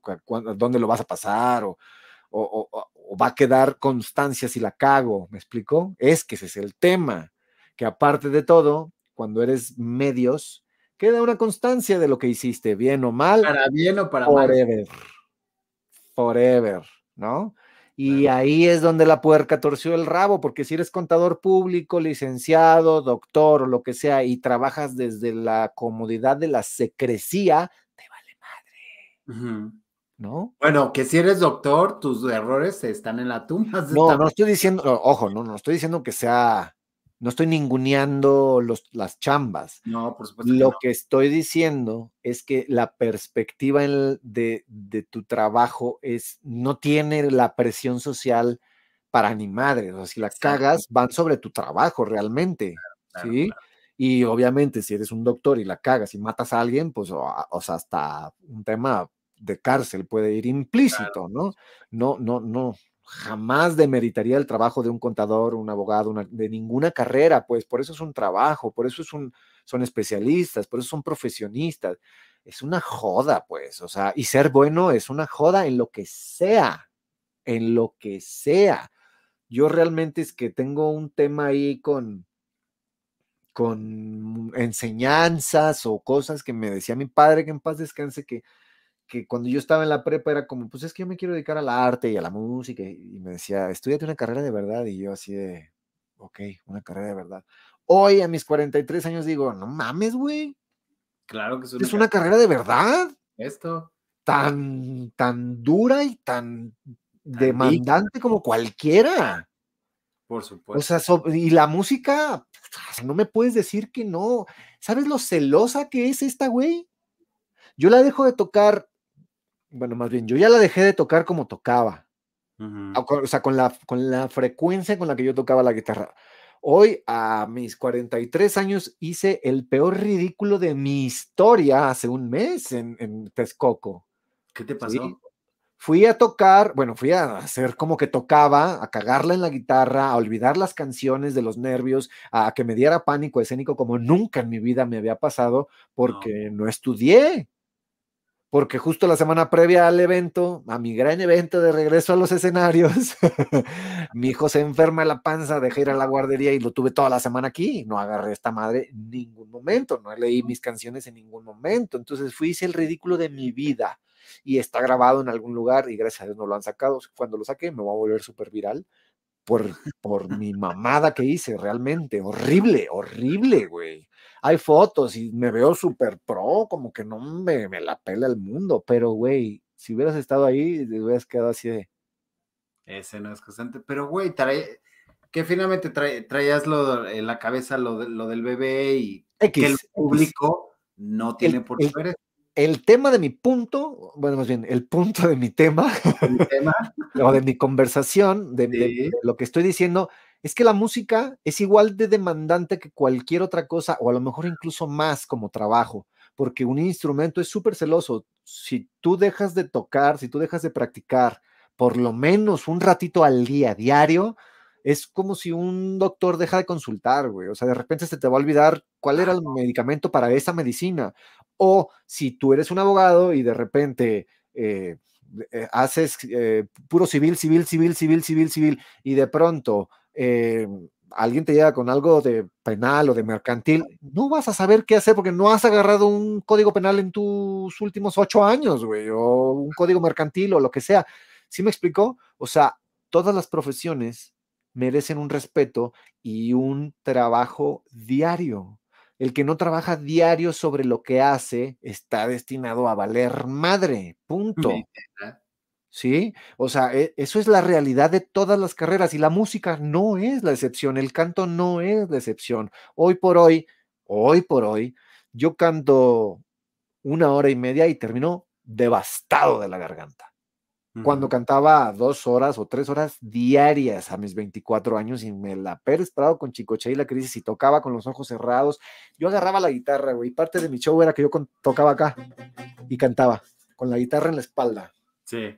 Parte de mi show era eso. Agarraba y me echaba unas rolas así. Y era como, ¡ah! La pinche mamón. Y pues sí, güey, pues es parte del entertainment, ya está, ¿no? Claro. Hoy, hoy, o sea, en Texcoco, güey, ni viendo la guitarra, no le daba y más me daba nervios y más me daba pánico y decía, la estoy cagando. Y enfrente de, ay, güey, ya nomás hay 10, güey, ya nomás hay 10 personas, ¿qué pedo?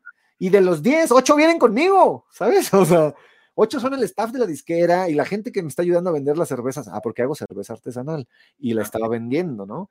Entonces me empezó a comer el pánico, me, me- me empecé a sentir teme- temeroso, jodido, apedreado, güey, así, aunque no pasó nada, ya empecé mejor a utilizar mi infalible carisma que tengo y empecé a echar chistes, güey, fue así de, bueno, lo bueno es que ya somos poquitos, ¿no? Y la chingada. Ya, Porque güey. sí, pues ya realmente, o sea, de público eran dos, güey, o tres, o sea, los demás eran los organizadores del evento, la gente de la disquera y, y yo así de, bueno, pues es que la cerveza está bien buena, por eso es que eh, la estoy regando, ¿no? Porque pues ya saben que a decir puras locuras, güey, puras mamadas, y yo así de, y óyenme, alguien que me baje, ¿dónde está el ganchito de del Sí, pastor, claro, sí, claro. Yo ah, mal, mal, mal. Entonces, cuando te das cuenta de que te programaron re mal, porque, porque, bueno, tampoco es culpa de mis papás, ellos fueron programados de esa manera por mis abuelos y así sucesivamente para atrás, te das cuenta de que el que tiene que romper los paradigmas para salir adelante eres tú y solo tú, y el que se tiene que encargar de tu trasero eres tú y solo tú, en lo que Sí. te guste hacer. El problema es que mucha gente estudia lo que le alcanza o lo que tiene más rápido o más fácil o lo que cree que le va a dejar dinero. Y desde ahí ya tienes un pedo porque te acabo de decir que para ser alguien en la vida, en lo que haces, tienes que estudiarlo y trabajarlo diario. Y si no te gusta, vas a terminar mamado de lo que sea y lo vas a votar, o lo vas a hacer de malas, o lo vas a hacer mal directamente, y eso es pique, y es adiós a tu carrera de abogado, de doctor, de lo que, bueno, peor los doctores, güey, imagínate. O sea, José Antonio de la O dice Leticia Ramírez, que, eh, qué nostalgia.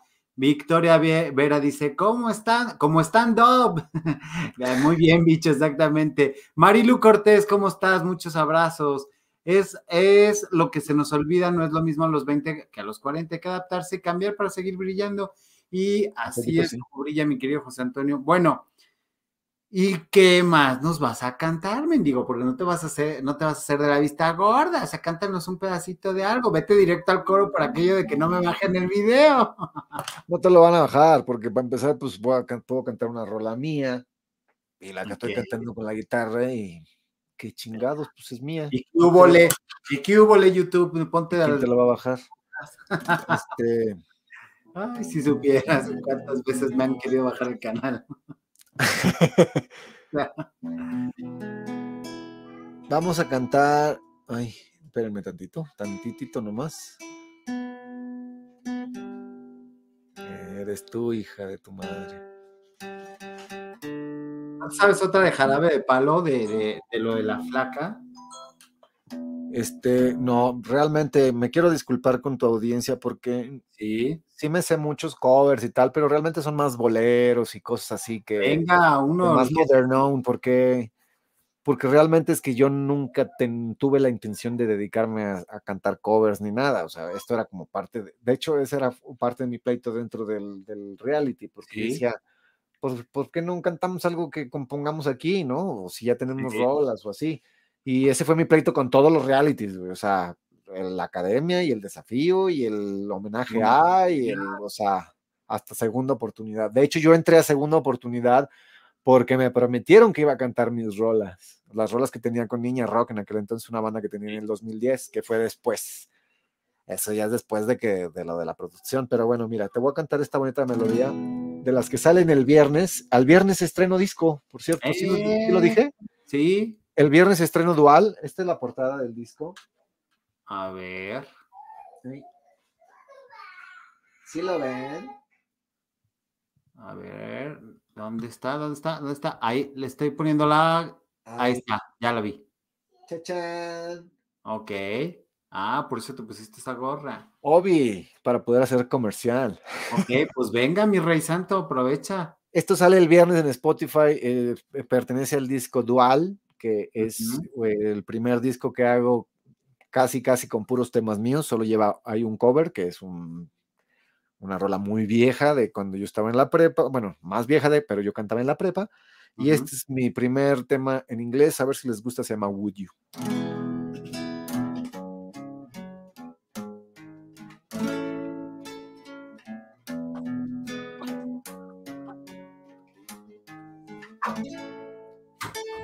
Want to create a perfect world. Wake up and see the beauty by my side. Conquer a thousand lands. Dream about someone. Would you?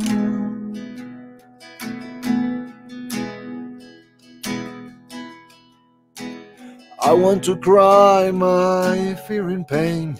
Raise the kids without a shame. That's me. Finally stop my loneliness. leave my dream and rest.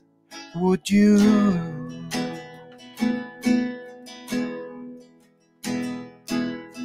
I want to live the life, to ride a horse and sail big boats.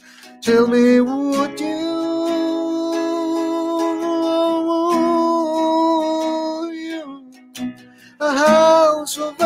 Lake. Two dogs, if it's okay, and pray for another day. Would you? I never felt this way before. I swear I'll wait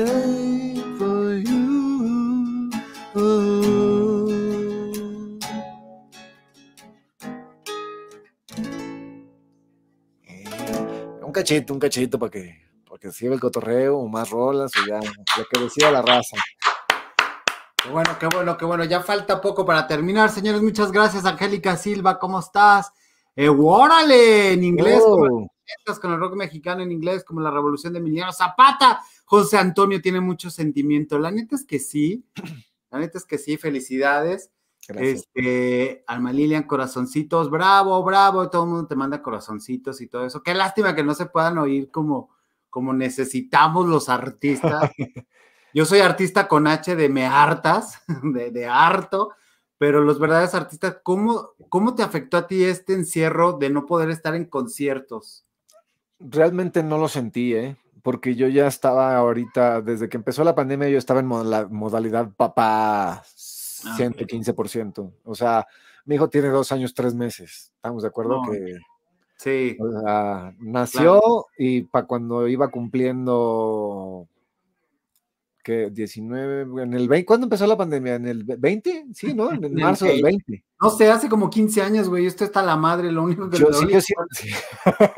ya tengo canal, o sea, gracias a eso yo sobreviví. Yo, yo sí siento que ha pasado mucho más tiempo, pero sí, mi hijo estaba cumpliendo un año, yo creo. Entonces, el primer año, pues básicamente yo es- me encargué de- del chamaco aquí porque pues no, todavía no era edad para mandarlo a la estancia, a la guardería.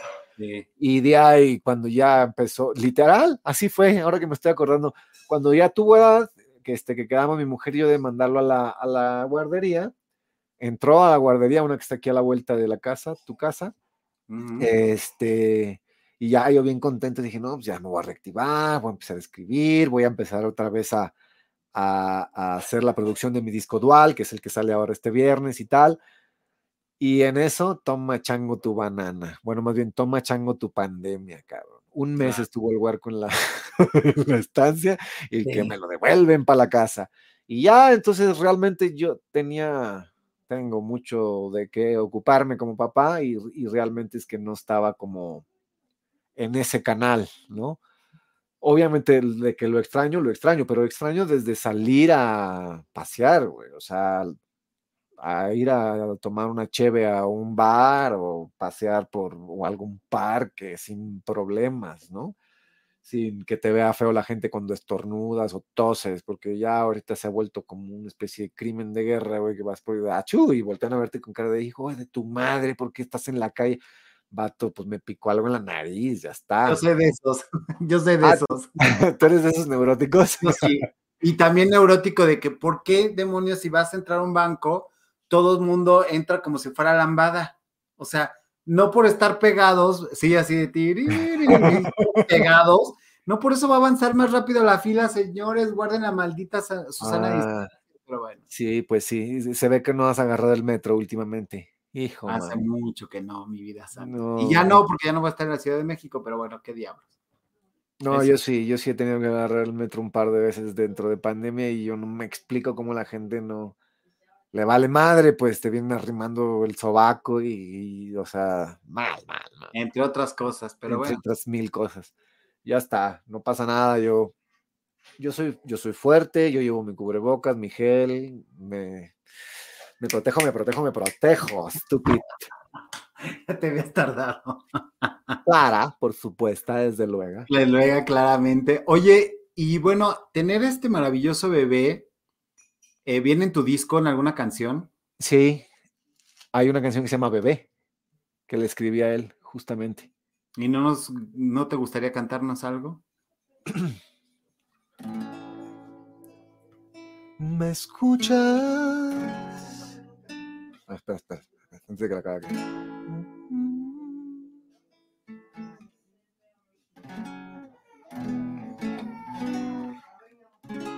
Ay, ah, espera. Y si mejor te la pongo.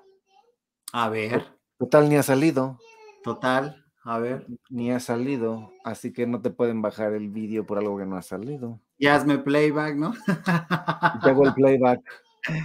Exactamente lo que las ponen. Muchas gracias a todos los que se han conectado. Eh, Angélica Silva, gracias. Eh, eso nos permite, saludos, buen contenido. Muchas gracias. Esto nos permite mantenernos ahí al aire, fuertes y que no esconda YouTube mi bonito, mi bonito bacanal. Y les anuncio a partir de este lunes a las 9 de la noche, regresa el poderoso bacanal de las estrellas nuevamente en su formato de espectáculos después de una semana. Entonces, Pati Chapoy, ponte a temblar, mana. Oye, ¿sí se oyó ahorita que la puse o no? No, a ver.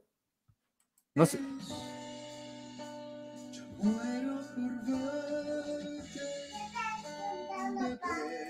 ¿Sí se oye o no se oye?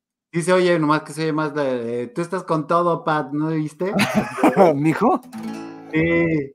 ¿Me escuchas? Déjame ver más qué tonos son, porque pues, la neta es que...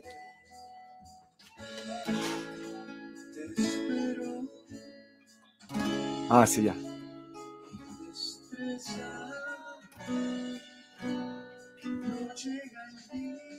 Las canciones después de grabarlas hay que eh, practicarlas, ¿eh, mi video?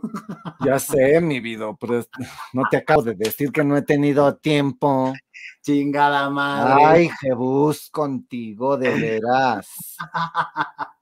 Ay, Jebus, déjame ver, déjame sacar. Por aquí debe de estar la letra. Caramba, ya suelta el maldito este coro, lo que sea, para que los veamos este viernes. El viernes entra Dual, ¿cuántas canciones trae? ¿Quién compone? ¿Quién canta? Yo compongo prácticamente todo.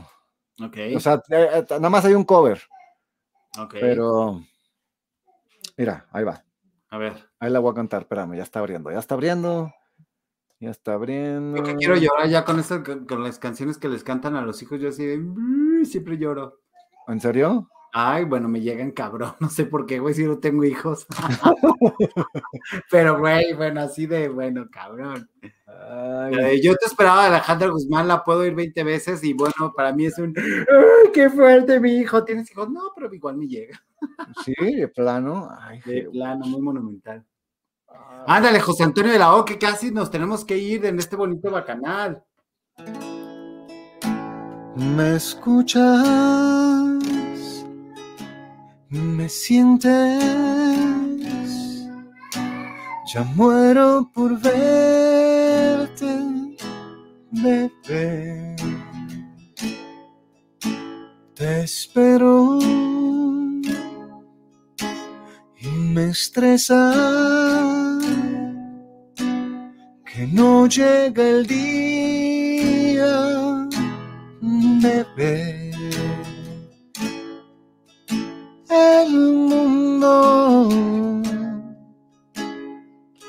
Ciego, pero hay esperanza, bebé. Confía, mi vida que siempre te voy a querer.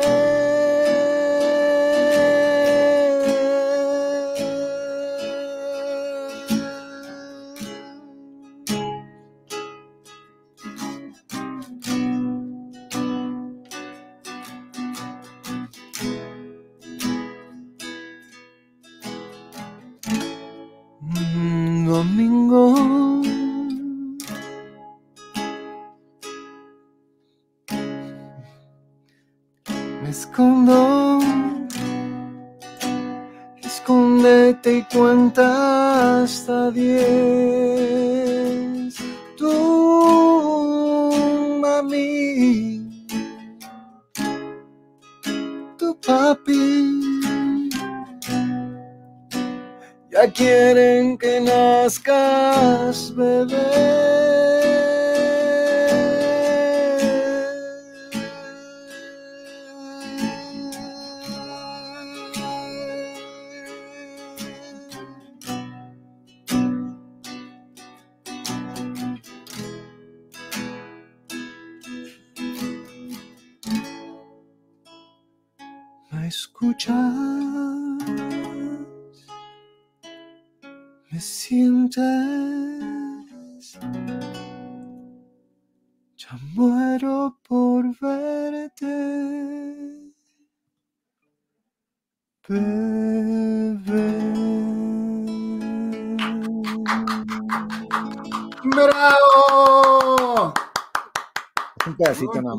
Bonita, muy bonita. Qué bueno que sale este viernes el señor Dual. Eh, este viernes, ¿a qué horas? ¿A partir de qué horas está A disponible? las 12 de la noche, el jueves a las, a las 11.59 pueden estar ahí, pendientes, porque a las 12 ya tendría que estar ahí. En Spotify, en eh, iTunes Music, en Deezer y en, y en todas esas plataformas de music y así. Dice Victoria Bicho, este, gracias de esa canción, la letra me dejó muy feliz de amor de papá. Wow, Bicho, bravo, bravo, bravo. Gracias. Muy bonita, muchas Gracias, gracias. gracias. Qué bueno que les gustó. Está maravillosa, te dije que el bonito bacanal te iba, iba a ser así la punta de lanza, pero no creía. Pero bueno, muy bien, muy bien. Te- yo te dije, mira, tus seis seguidores y mis dos, y ya son ¡Ya son ocho. ocho! Eso se pone increíble. Querido José Antonio, ha sido un verdadero placer tenerte en este bonito bacanal. Ha sido Igualmente, maravilloso. Me encanta encontrarte más maduro, más eh, trabajado en, en todos los demonios existenciales que hemos tenido y que he compartido contigo Sí. dos que tres veces. Y Sí. sí. pues sí, la neta es que no nos veíamos muy seguidos, pero siempre es un gustazo verte y, y cada vez verte más artista, más entregado y más trabajado en todo tu crecimiento personal. Me da muchísimo gusto verte así y bueno, conocer a tu bendición literal, qué gloria. O sea, si da esa paz, yo quiero uno igual también. Está increíble, la neta. Bueno, no, no, no todo es paz realmente. Yo sé El que que no. tenga hijos lo sabe, ¿no? Pero realmente también es cierto lo que se dice de que vale totalmente la pena. Bueno, cuando realmente los quieres, ¿no? Si te vale madre, como hay mucha gente a la que le vale madre, pues no. Pero si realmente es algo que sí esperabas, que sí querías, ahora el viernes que escuchen ya bien la, la rola de bebé y tal, y escuchen la letra, realmente es algo muy simple, no tiene un coro muy espectacular ni nada, pero habla, habla, habla pura neta. Esa es la realidad, de lo que es esperar a un hijo, o bueno, de lo que fue para mí, más bien, esperar a mi hijo, eh, de la ilusión, de lo que quieres hacer, de lo que si quieres jugar a las escondidas, que si quieres enseñarle que el mundo es una mierda, pero tiene salvación. eh, todo ¿Sabes? eso. Eh, ¿Sabes qué es lo más mágico que veo yo de esta canción? Siempre hemos escuchado un te esperaba de una mujer, de, de siendo madre, y Claro. nunca hemos escuchado una canción de padre a hijo. Entonces, eso tiene un megapunto maravilloso porque normalmente en este país el patriar es el matriarcado, es un país machista donde reina el matriarcado Es total. y parece que los hombres no tenemos sentimientos ante los hijos. Entonces, la neta es lo que me llama la atención de, de esta canción Bebé. Y qué bueno que se estrene este viernes en Spotify y todas las bonitas plataformas. Así es, así es. Realmente, digo, no lo, realmente no lo hice con la intención de decir, ah, yo voy a escribir una canción de uno. No, pues, o sea, realmente es que cuando, cuando nos enteramos que estábamos ya bien embarazados, yo traía como, ay, no mames, o sea, la madre en rastra entre que, güey, lo que viene, cabrón, o sea, la responsabilidad que viene, el varo, el- el- la atención, los cuidados, el muévete de casa. Yo vivía en el Ajusco y ahora vivo en el Estado de México porque pues mi mujer trabaja por acá, para el norte. Entonces, yo haciendo home office, el que me tengo que mover soy yo. Entonces era, es un mundo de cosas que hay que cambiar en tu vida y, la, y lo haces con el, con el único propósito de, de poner como el nido chingón, ¿sabes? O sea, Ujú, decir, ujú. "Ah, que llegue a, a a lo mejor que yo pueda poner y, y- y aterrizarle. Eh, pero no solo como, como en el aspecto físico, sino yo en forma también. Y en este rush y en este chaqueta mental ya viene, ¿qué hacemos? Y no sé qué, te empiezas a, también a, a fantasear y a decir, ¿y a quién se va a parecer, güey? Ojalá se parezca a mí. No, pero ojalá tenga los ojos de la mamá, pero no sé qué, ¿sabes? Em, O sea, Por supuesto. Uf, es una de lo, o sea, una locura. Realmente cuando yo empecé a escribir la rola me tardé como 25 minutos, güey, en escribirla. O sea, fue como... Por eso es toda igual, por eso no tiene un coro fantástico, porque agarré como estos, estas notitas. Es que está como en un, está como en un meditando de, de, de realmente estás esperándolo, realmente quieres que te escuche, o sea, no necesita decir más nada. Yo, la, única, la única cosa que yo tomé que dice, va, a ver, vamos a, poner un pie en algo para hacer una canción, fue el primer, ah, ya me acordé, fue el día del primer eco, el día del primer eco. El ginecólogo le pasa la mierda esta por la panza a mi mujer, ¿eh? y, y este es el corazón, dice, y empieza. No. En ese momento se me cayeron los huevos y los calzones con ellos también, así. Fue como, En ese orden. y, ajá, sí.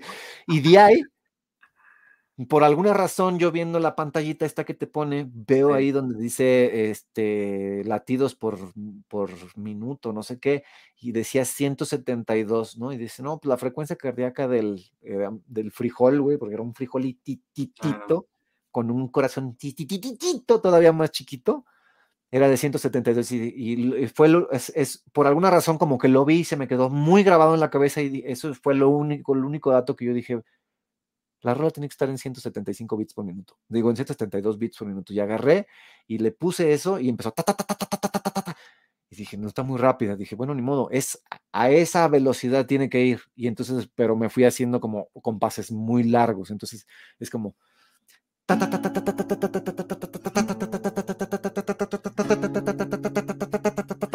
y así, y dije, bueno, ya se quedó así, y como que adapté todo a ese, a ese ritmo, así como acelerado, porque era como a ese ritmo iba mi cabeza Claro. escribiendo, pero obviamente no podía hacer una canción que fuera, a- o sea, literal a ese beat. Entonces agarré ese beat y como que lo, bueno, los músicos me entenderán un poco, ¿no? Pero lo, Sí, lo- exacto, porque sí, no, pero mientras, mientras eh, regresas de, de tu análisis musical, Sí, bueno, el tema es que eh, eh, fue, ah, me basé en los latidos del corazón de mi hijo para agarrar la rítmica y me tardé como 25 minutos en escribir, o sea, agarré una vuelta de acordes y como en 25 minutos hice toda la letra.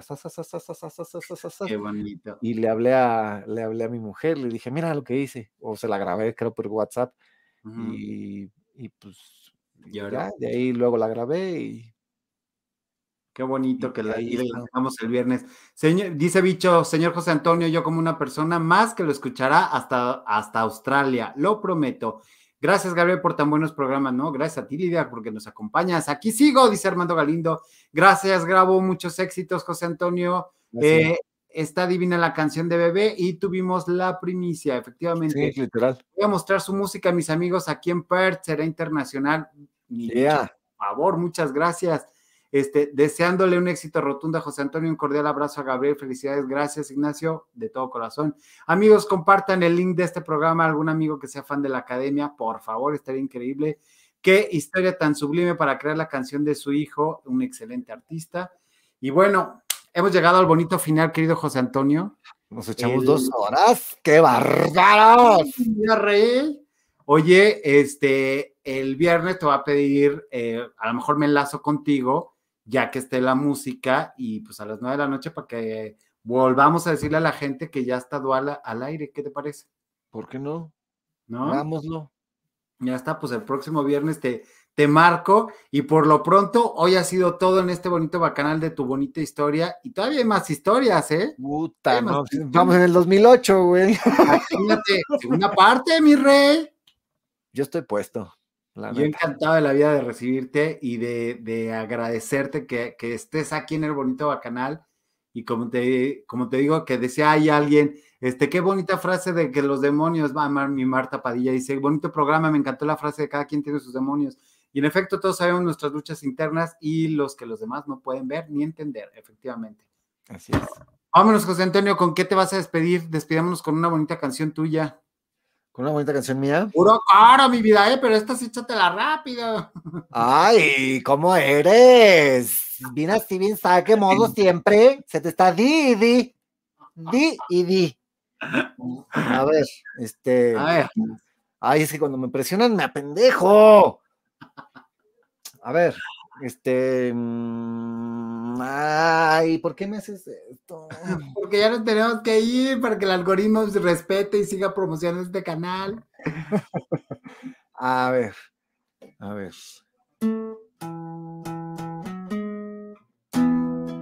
Duele que te encuentres ausente y habitas en mi mente, duele tanto extrañar. Duele que te encuentro perfecta, que al abrirte la puerta me pude equivocar. Y no comprendo qué me hiciste, si me embrujaste, que me diste. Peligrosamente adictiva. Y probé tu piel en mi cama deliciosamente nociva tu sonrisa y está tu pijama cariñosamente impulsiva tu melena siempre enredada por probarte el primer día. Me he condenado a tus besos.